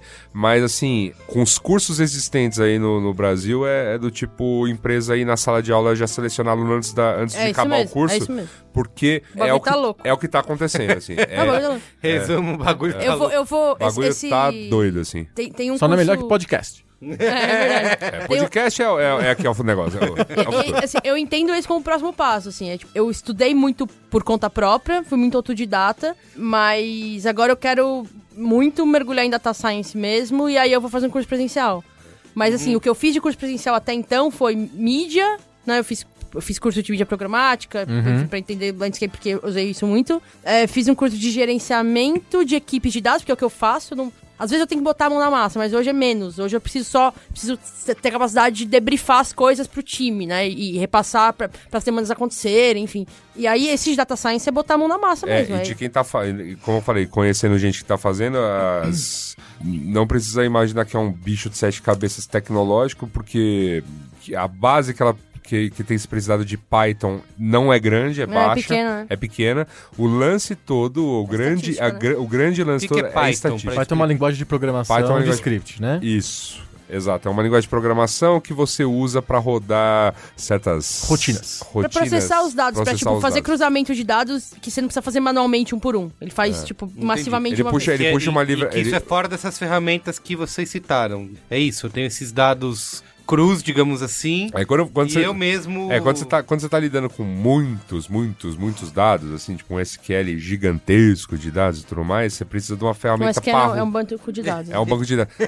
é que é- esse, esse, quem gosta de internet talvez conheça, porque você precisa Isso. montar um SQLzinho pra, até pra botar no teu WordPress. assim. WordPress roda É, uma, todo uma mundo, todo mundo sabe o que é um um SQLzinho. Quem que nunca montou um Quem SQLzinho? nunca fez ali Você teve- De leve. Você teve um blog, você teve um Ah, blogzinho. minha terça-feira típica, monta um Ué, você SQLzinho. Não, eu sei o que é, porque sim. já dá muita É treta. Mas eu não sei montar um SQL. Eu sei que dá bosta. Você sabe, quando, você sabe que ele existe quando ele quebra. Ele né? quebra, exato. Não, mas aí, aí basicamente é, o Python é uma, uma linguagem de programação que você puxa umas libraries ou umas. é, É que como ele é muito. É uma- talvez seja a linguagem, a linguagem mais usada Não dá hoje. fugir, não dá O fugir. Python é uma É, linguagem de library de SQL. É, como é é. muito usada, tem um monte de gente criando em cima do Python. Isso. Então você pode pegar esses Tem- tem umas coisas- tem umas coisas já prontas. Reusar, isso. E aí tem umas ferramentas que te ajudam a fazer essa gestão de Ah, bancos de dados Isso, gigantescos isso é muito legal. já prontas. Então Tipo, você não precisa. Tem muito recurso de graça. Tipo, uma vez que você entende isso, tipo, por exemplo, vamos supor que eu queira fazer uma análise, falando especialmente de social listening, e eu tô- quero fazer uma análise das conversas sobre Game of Thrones. Não adianta só usar hashtag, porque as pessoas frequentemente falam de Game of Thrones sem usar Sem Tem hashtag. os hashtags, sim. Então, imagina que eu tenho que fazer uma lista de palavras mega extensa,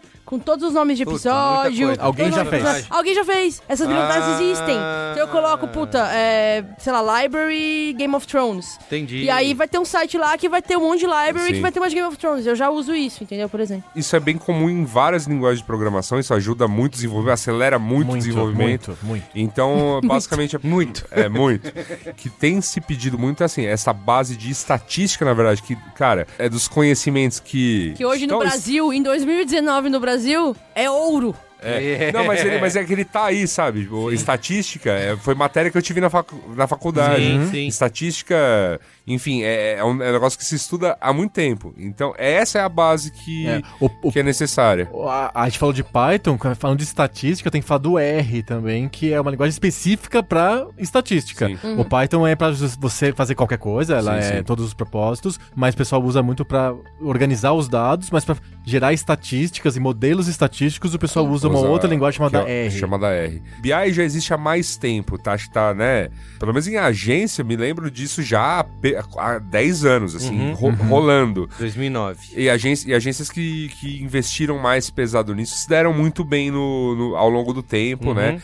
Tipo, se mantiveram aquelas que não levaram isso muito a sério, foram ficando pelo caminho. Uhum. E tô falando de grandes grupos, então assim, hoje, sei lá, pra competir com esses grandes grupos de Consultoria. consultoria, Consultorias. as grandes agências têm grandes... ralando. Estão ralando, e- mas assim, já tendo assim, grandes áreas de BI, grandes áreas de, de análise de dados pra justamente com- Uhum. competir de igual para igual. Com- É- E comprando consultorias menores, inclusive. Sim, exato. Então, assim, se você gosta, né, ainda de comunicação e tudo mais, é uma área pra se olhar com muito carinho. É, sem assim. dúvida. E, e não se assuste com o lado técnico. Sim. Tipo, ele é transponível, assim. Muito. É, você não muito. precisa Sim. aprender tudo que há para saber sobre isso pra começar a trabalhar nisso. Você pode começar explorando, começar aprendendo, aí você bota em prática, você aprende mais. E não é tão difícil quanto parece, sabe? Não é mesmo? Incrível. Muito, Muito bom. legal. Você, a gente acabou de inaugurar aqui uma trilogia ou quadrilogia Que a gente vai dados. falar mais coisa, Vamos né? falar mais coisas. De Já orientação anotei, vocacional. já anotei várias, Vários programas, né? É. tem vários. né? várias pautas derivadas aqui desse assunto, porque acho que realmente tem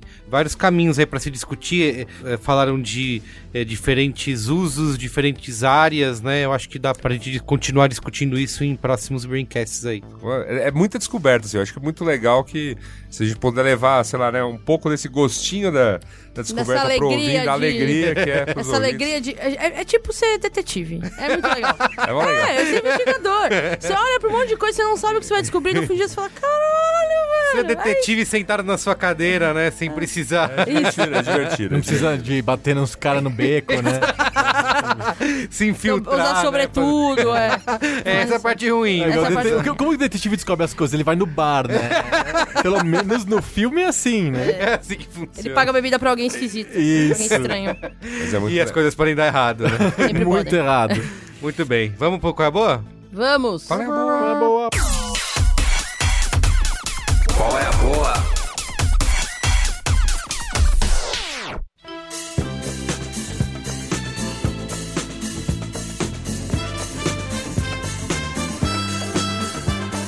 Então vamos lá. Qual é a boa? Qual é a boa? Quem quer começar aí? com qual é a É, boa? eu vou começar que eu tenho dois qual é a boa. Um é uma série da Netflix que chama Tuck and Birdie, que é uma Aliás, é- a Netflix é uma super empresa do BI aí, fazendo o link aí com... Putz, Ah, eu ia sim, falar, eu caramba. esqueci durante a pauta da Netflix, faz- vocês falaram de, ah, usa quatro coisas e vê se dá certo, e a que dá certo continua. É só isso, que é a Netflix. questão das capinhas da Netflix, por É, exemplo, né? Um Até monte de formatos, agora toca vídeo, faz de... Agora, imagina Isso. se eles ficassem no processo de punhetagem de aprovação É, da melhor capa da melhor pra sempre. Ai, capa. mas vamos mandar todas as versões pro diretor criativo que vai decidir. Não, os caras tiveram as 20 com base em dados que eles E já vão têm. vendo qual que, qual que pega. E vai ver qual que pega de acordo com o público. Porque ele vai ver Isso, que o público pega público. uma. E aí vai ver Exato. correlação, entendeu? Tipo, ah, puta, eles nem sabem que eles têm essa segmentação de Não, público, e, mas. E acontece um lance de às vezes vem umas capinhas nada a ver, de tipo, a capinha tem um. Em vez de ter o protagonista na capa, tem um coadjuvante, exatamente. sabe? É, Que você fala, exato. caramba, esse filme com. É tipo, uma Porque- ilustra, não tem. Isso, é, então é, Aham. o cara tá fazendo, tá fazendo teste com você, provavelmente, Exato. pra Total. ver se. Você é a cobaia. É.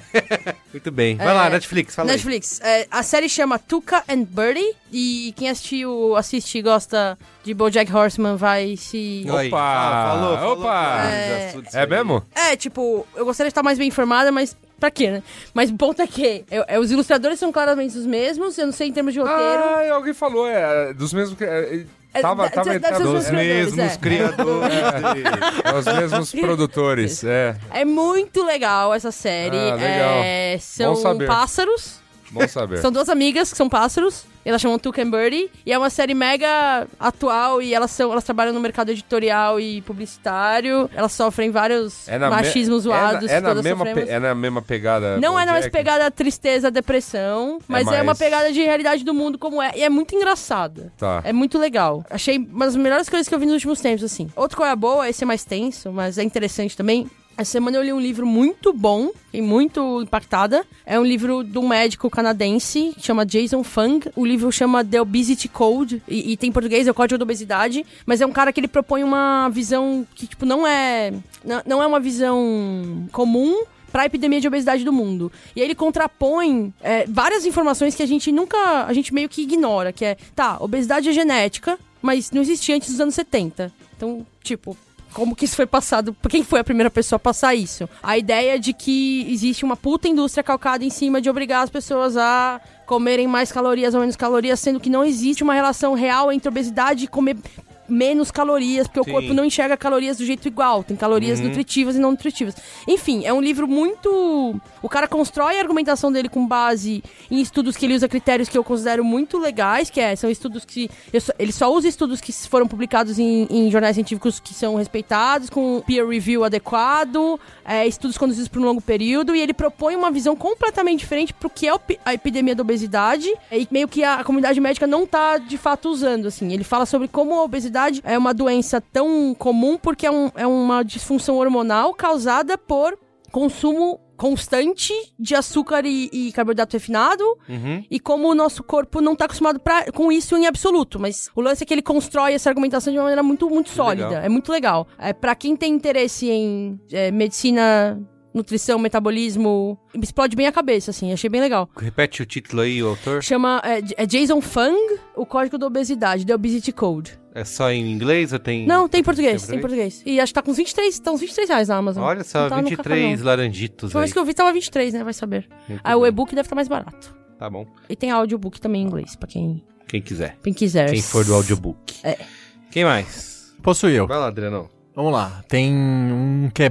Um qual é boa e um qual é a ruim, mas eu vou pedir. Ixi. vou, eu vou, eu vou, vou, vou pedir o, o a ajuda dos colegas que estão vindo a gente. Que é o meu canal no YouTube. Olha aí. Que é o canal de YouTube do Poco Pixel. Ó. A gente começou agora esse ano a fazer vídeos. A gente tem um podcast há cinco anos da gente falando sobre videogame velho. E agora a gente tá jogando videogame velho no YouTube pro pessoal ver. Então eu e o Danilo, é, a gente joga um jogo toda semana. Então a gente vai lá Olha no... só. Vai lá e joga, sei lá, a gente Aí jogou sim. Manic Mansion outro dia. Então tem lá nós dois jogando Manic Mansion, a gente reagindo ao jogo, explicando como que é o jogo, falando em cima do jogo, e você pode ver a gente jogando e falando lá no, no canal do Poco Pixel no YouTube. É youtube.com.br PocoPixel. E não é bom, não é uma coisa boa, porque os vídeos não são bons. Mas vocês são legais com a gente e vão assistir. E vão assinar e vão clicar no sininho, porque é assim que o pessoal no YouTube faz. E, mas o, a Like, boa like, like.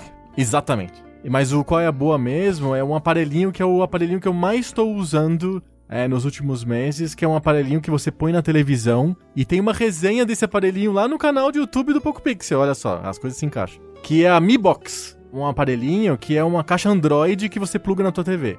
Porque a maioria das TVs, o sistema da Smart TV é uma porcaria. Às vezes trava, às vezes é lento, às vezes você não consegue. Às vezes não, quase sempre você não consegue instalar nada. Essa caixa Android da Mi Box, chama Mi Box. Eu tenho uma dessa, a minha BTV. É, é, é- é- é- é tipo isso. É, é uma pirataria muito show de bola. Então, como é uma caixa Android aberta, você consegue instalar o que você quiser. E esse, esse é que é o lance. Ele falou assim, tipo, ele, tipo, não tô falando de pirataria, mas você consegue sim instalar não, não, o que a você pirataria quiser. fica por conta de quem tá ouvindo. de quem quiser. É, eu não tô exato, dizendo, não, tô, não tô endossando ou incentivando nenhum tipo de Não. contravenção. Exatamente. E a Mi Box é uma caixa Android, um Android é, aberto, então você consegue instalar aplicativo da Play Store ou o aplicativo que você faz sideload, você baixa o APK e coloca lá. Isso torna ele muito útil para principalmente para emulação. Então, emular jogo antigo, emular, sei lá, o Nintendinho, o Mega Drive, o Super Nintendo, o PlayStation, sei lá, o Nintendo 64, é razoavelmente fácil porque tem aplicativos na Play Store de emulação, você simplesmente baixa no, no, no- negócio que tá na, na- tá na tua televisão, pareia um controle Bluetooth idiota, super fácil, e pronto, Divertido. você já tá usando. Divertido. E o preço da, dessa caixinha é um preço compatível com o de um Chromecast, com, aquele, com aquela bolinha Nossa, é do baratinho Google. É assim. baratinho assim. É, o, o Chromecast. Ele só toca vídeo que você precisa do celular. Essa caixa tem um controle remoto, tem uma interface, Não, você que legal, cara. Netflix, Porque, porque, porque, você sabe, porque você sabe que eu pra jogar videogame. Eu pra jogar videogame velho, ele seguir o teu. E o Raspberry Pi, né? O, o teu, o é teu tutorial de de- Raspberry Mi Pi Box. e fiz um, e fiz um RetroPie. É, o Mi Box é daquela empresa Xiaomi. Que todo mundo fala na internet que faz as melhores coisas pela metade do preço e É. tal. Então, é, mas essa é de verdade, não é, não é, não é meme. O meu irmão é muito fã da Xiaomi. É. Ele é fanboy da Xiaomi, é sério. Eu não sou, mas a Mi Box é, uma, é um produto legal e, tipo, super fácil de comprar. Você vai em qualquer loja dessa, busca aí, você encontra super fácil e resolve vários problemas que quem tem TV e quer assistir o YouTube, bem simples, parece um. A, a interface do, do negócio nunca é boa, o, o programa é sempre velho, nunca tá atualizado. A Netflix não consegue rodar os conteúdos mais recentes, tipo aquele Bandersnatch lá, com aquela série interativa. Você usava a tua TV, você ia lá, essa TV não tá apropriada pra rodar esse conteúdo. Pô, É, essa caixinha é super tranquila, você consegue usar. divertido. E quem escuta o Poco Pixel, quem já assistiu os vídeos e quem apoia o Poco Pixel lá no, no nosso grupo secreto, já se encheu de eu falar do Mi Box por lá. Eu virei o, virei o evangelizador disso aí. Divertido. Tem É várias isso. versões? É uma versão? Tô pesquisando aqui. É a Mi. Box 3, é a mais fácil de comprar no Brasil, é, que, que é 4K.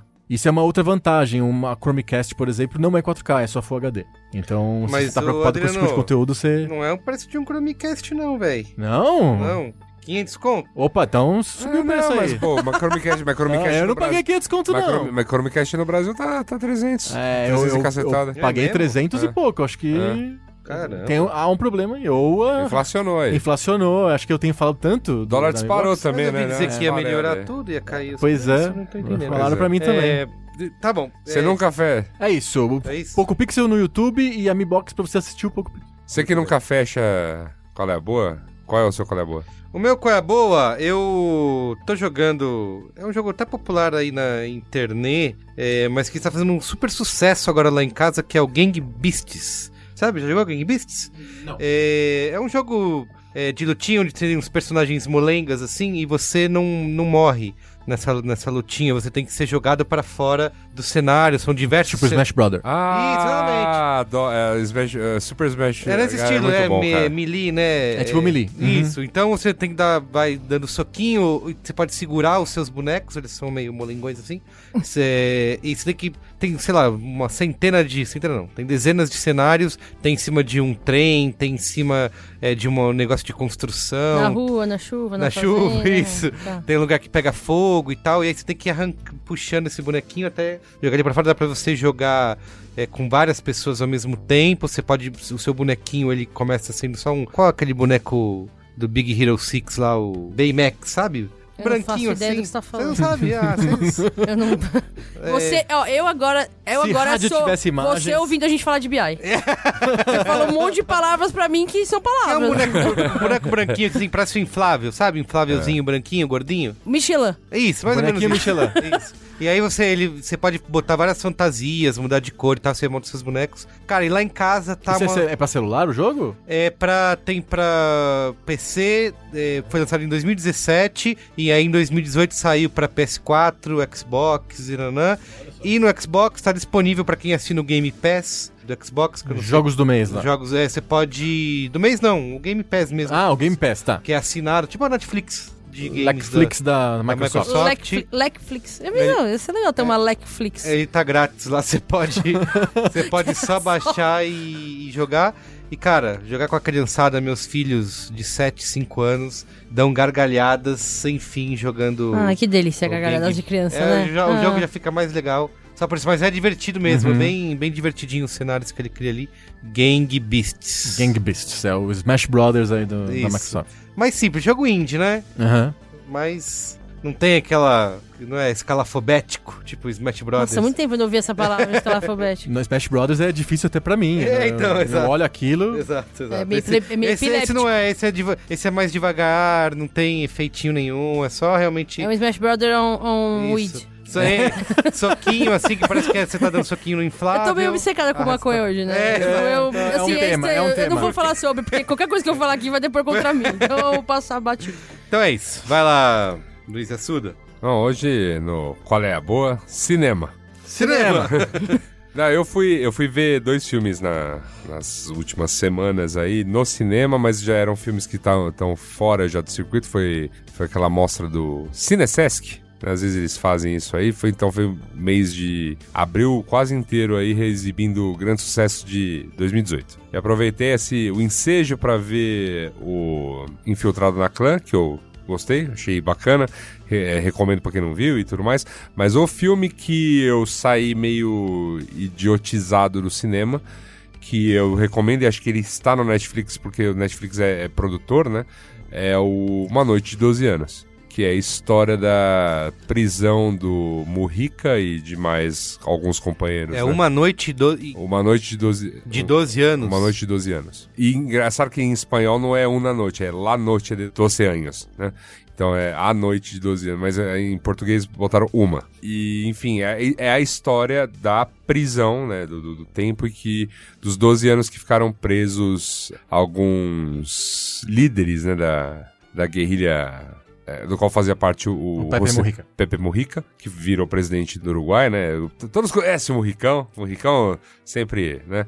Aí é sempre saudado aqui, é aquela coisa toda. Principalmente pela ala vermelha do, do Braincast, mas... Tem é, outra ala? É isso que eu ia perguntar, eu tava Qual é a outra ala do Branco? Qual é a outra ala que eu não sei? Eu não conheço essa outra ala. Tem aquela... Tem aquela No, no é, radar aí, ideológico. Ai, no GPS É o deu la- é o olha. lara- lara- laranjinha, laranjinha avermelhado, sabe? Tem, tem umas áreas mesmo. Ah, tá, tá, tá, entendi. Enfim, mas o que eu, eu- eu- Foi um filme que foi muito pesado, enfim, porque eles deixaram claro né, que queriam mostrar que foi difícil, foi bem puxado.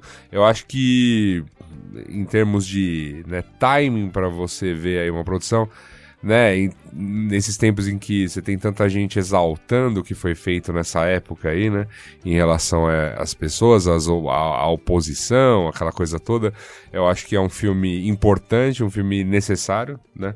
É um documentário? É um filme de ficção? Não, é, é ficção. Tá. É filme, filme de ficção, É um drama? é um drama baseado, né, em, em- na história real, no livro, enfim, que foi escrito aí, é, contando basicamente a história de três desses personagens. E é muito tenso, é muito, muito, muito tenso, porque durante 12 anos eles, me, eles deixam claro assim que não é pra eles falarem com ninguém, eles têm que ficar presos isolados mesmo, então o Mujica vai ficando muito doido, assim. Como eu disse, bem cruel. Mas assim, é um drama bem drama mesmo, mas é, é muito bonito. Metade saiu que, que nem eu, meio que enxugando um pouquinho, assim, tipo, nossa, não, é, realmente.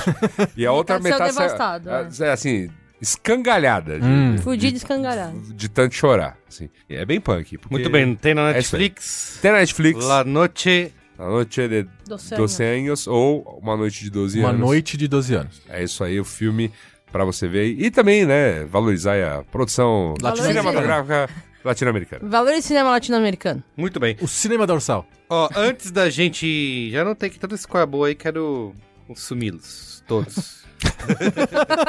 Eu quero consumi-los. É o lance é consumir. É, eu queria. Antes da gente encerrar, tem um momento Faustão. Oi, olha Faustão. só.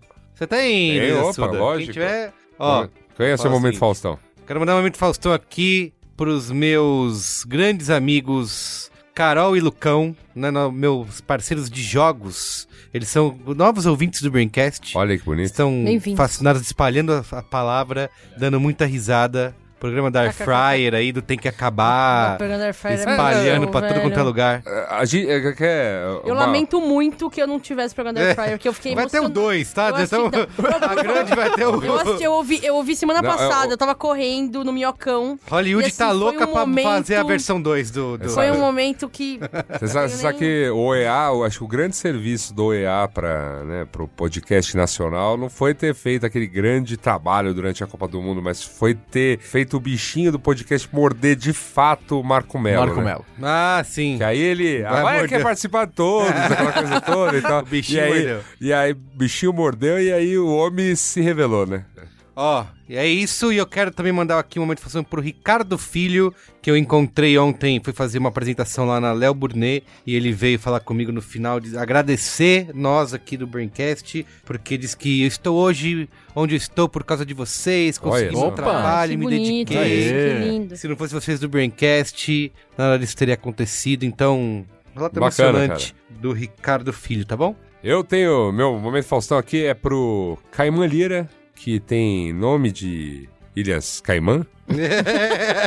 Mas é Ok. gente. Mas é gente como a gente, entendeu? É gente como a gente, porque encontrei ele no balanço do trem lotado, Ah, que delícia. na estação, esperando a- o comboio pra chegar na, na ainda mais tensa baldeação do trem pro metrô Pinheiros. Ah, o buraco, o famoso buracão. É, mas encontrei, na verdade, encontrei na, na, na estação que, né, embarco, saindo do trabalho, estação Vila Lobo de Agoré. Ele estava lá, me reconheceu na plataforma, pediu seu momento Faustão, está aqui agraciado com ele. Caimã Lira, grande Caimã abraço. Lira. Um Muito abraço, Caimã Lira. É isso, gente. É isso. É isso. Valeu, hein? Valeu, gente. Obrigado. Muito obrigada a todos. Valeu. Beijo.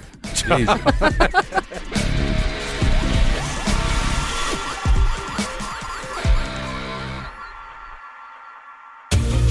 Este podcast foi editado por Caio Corraine.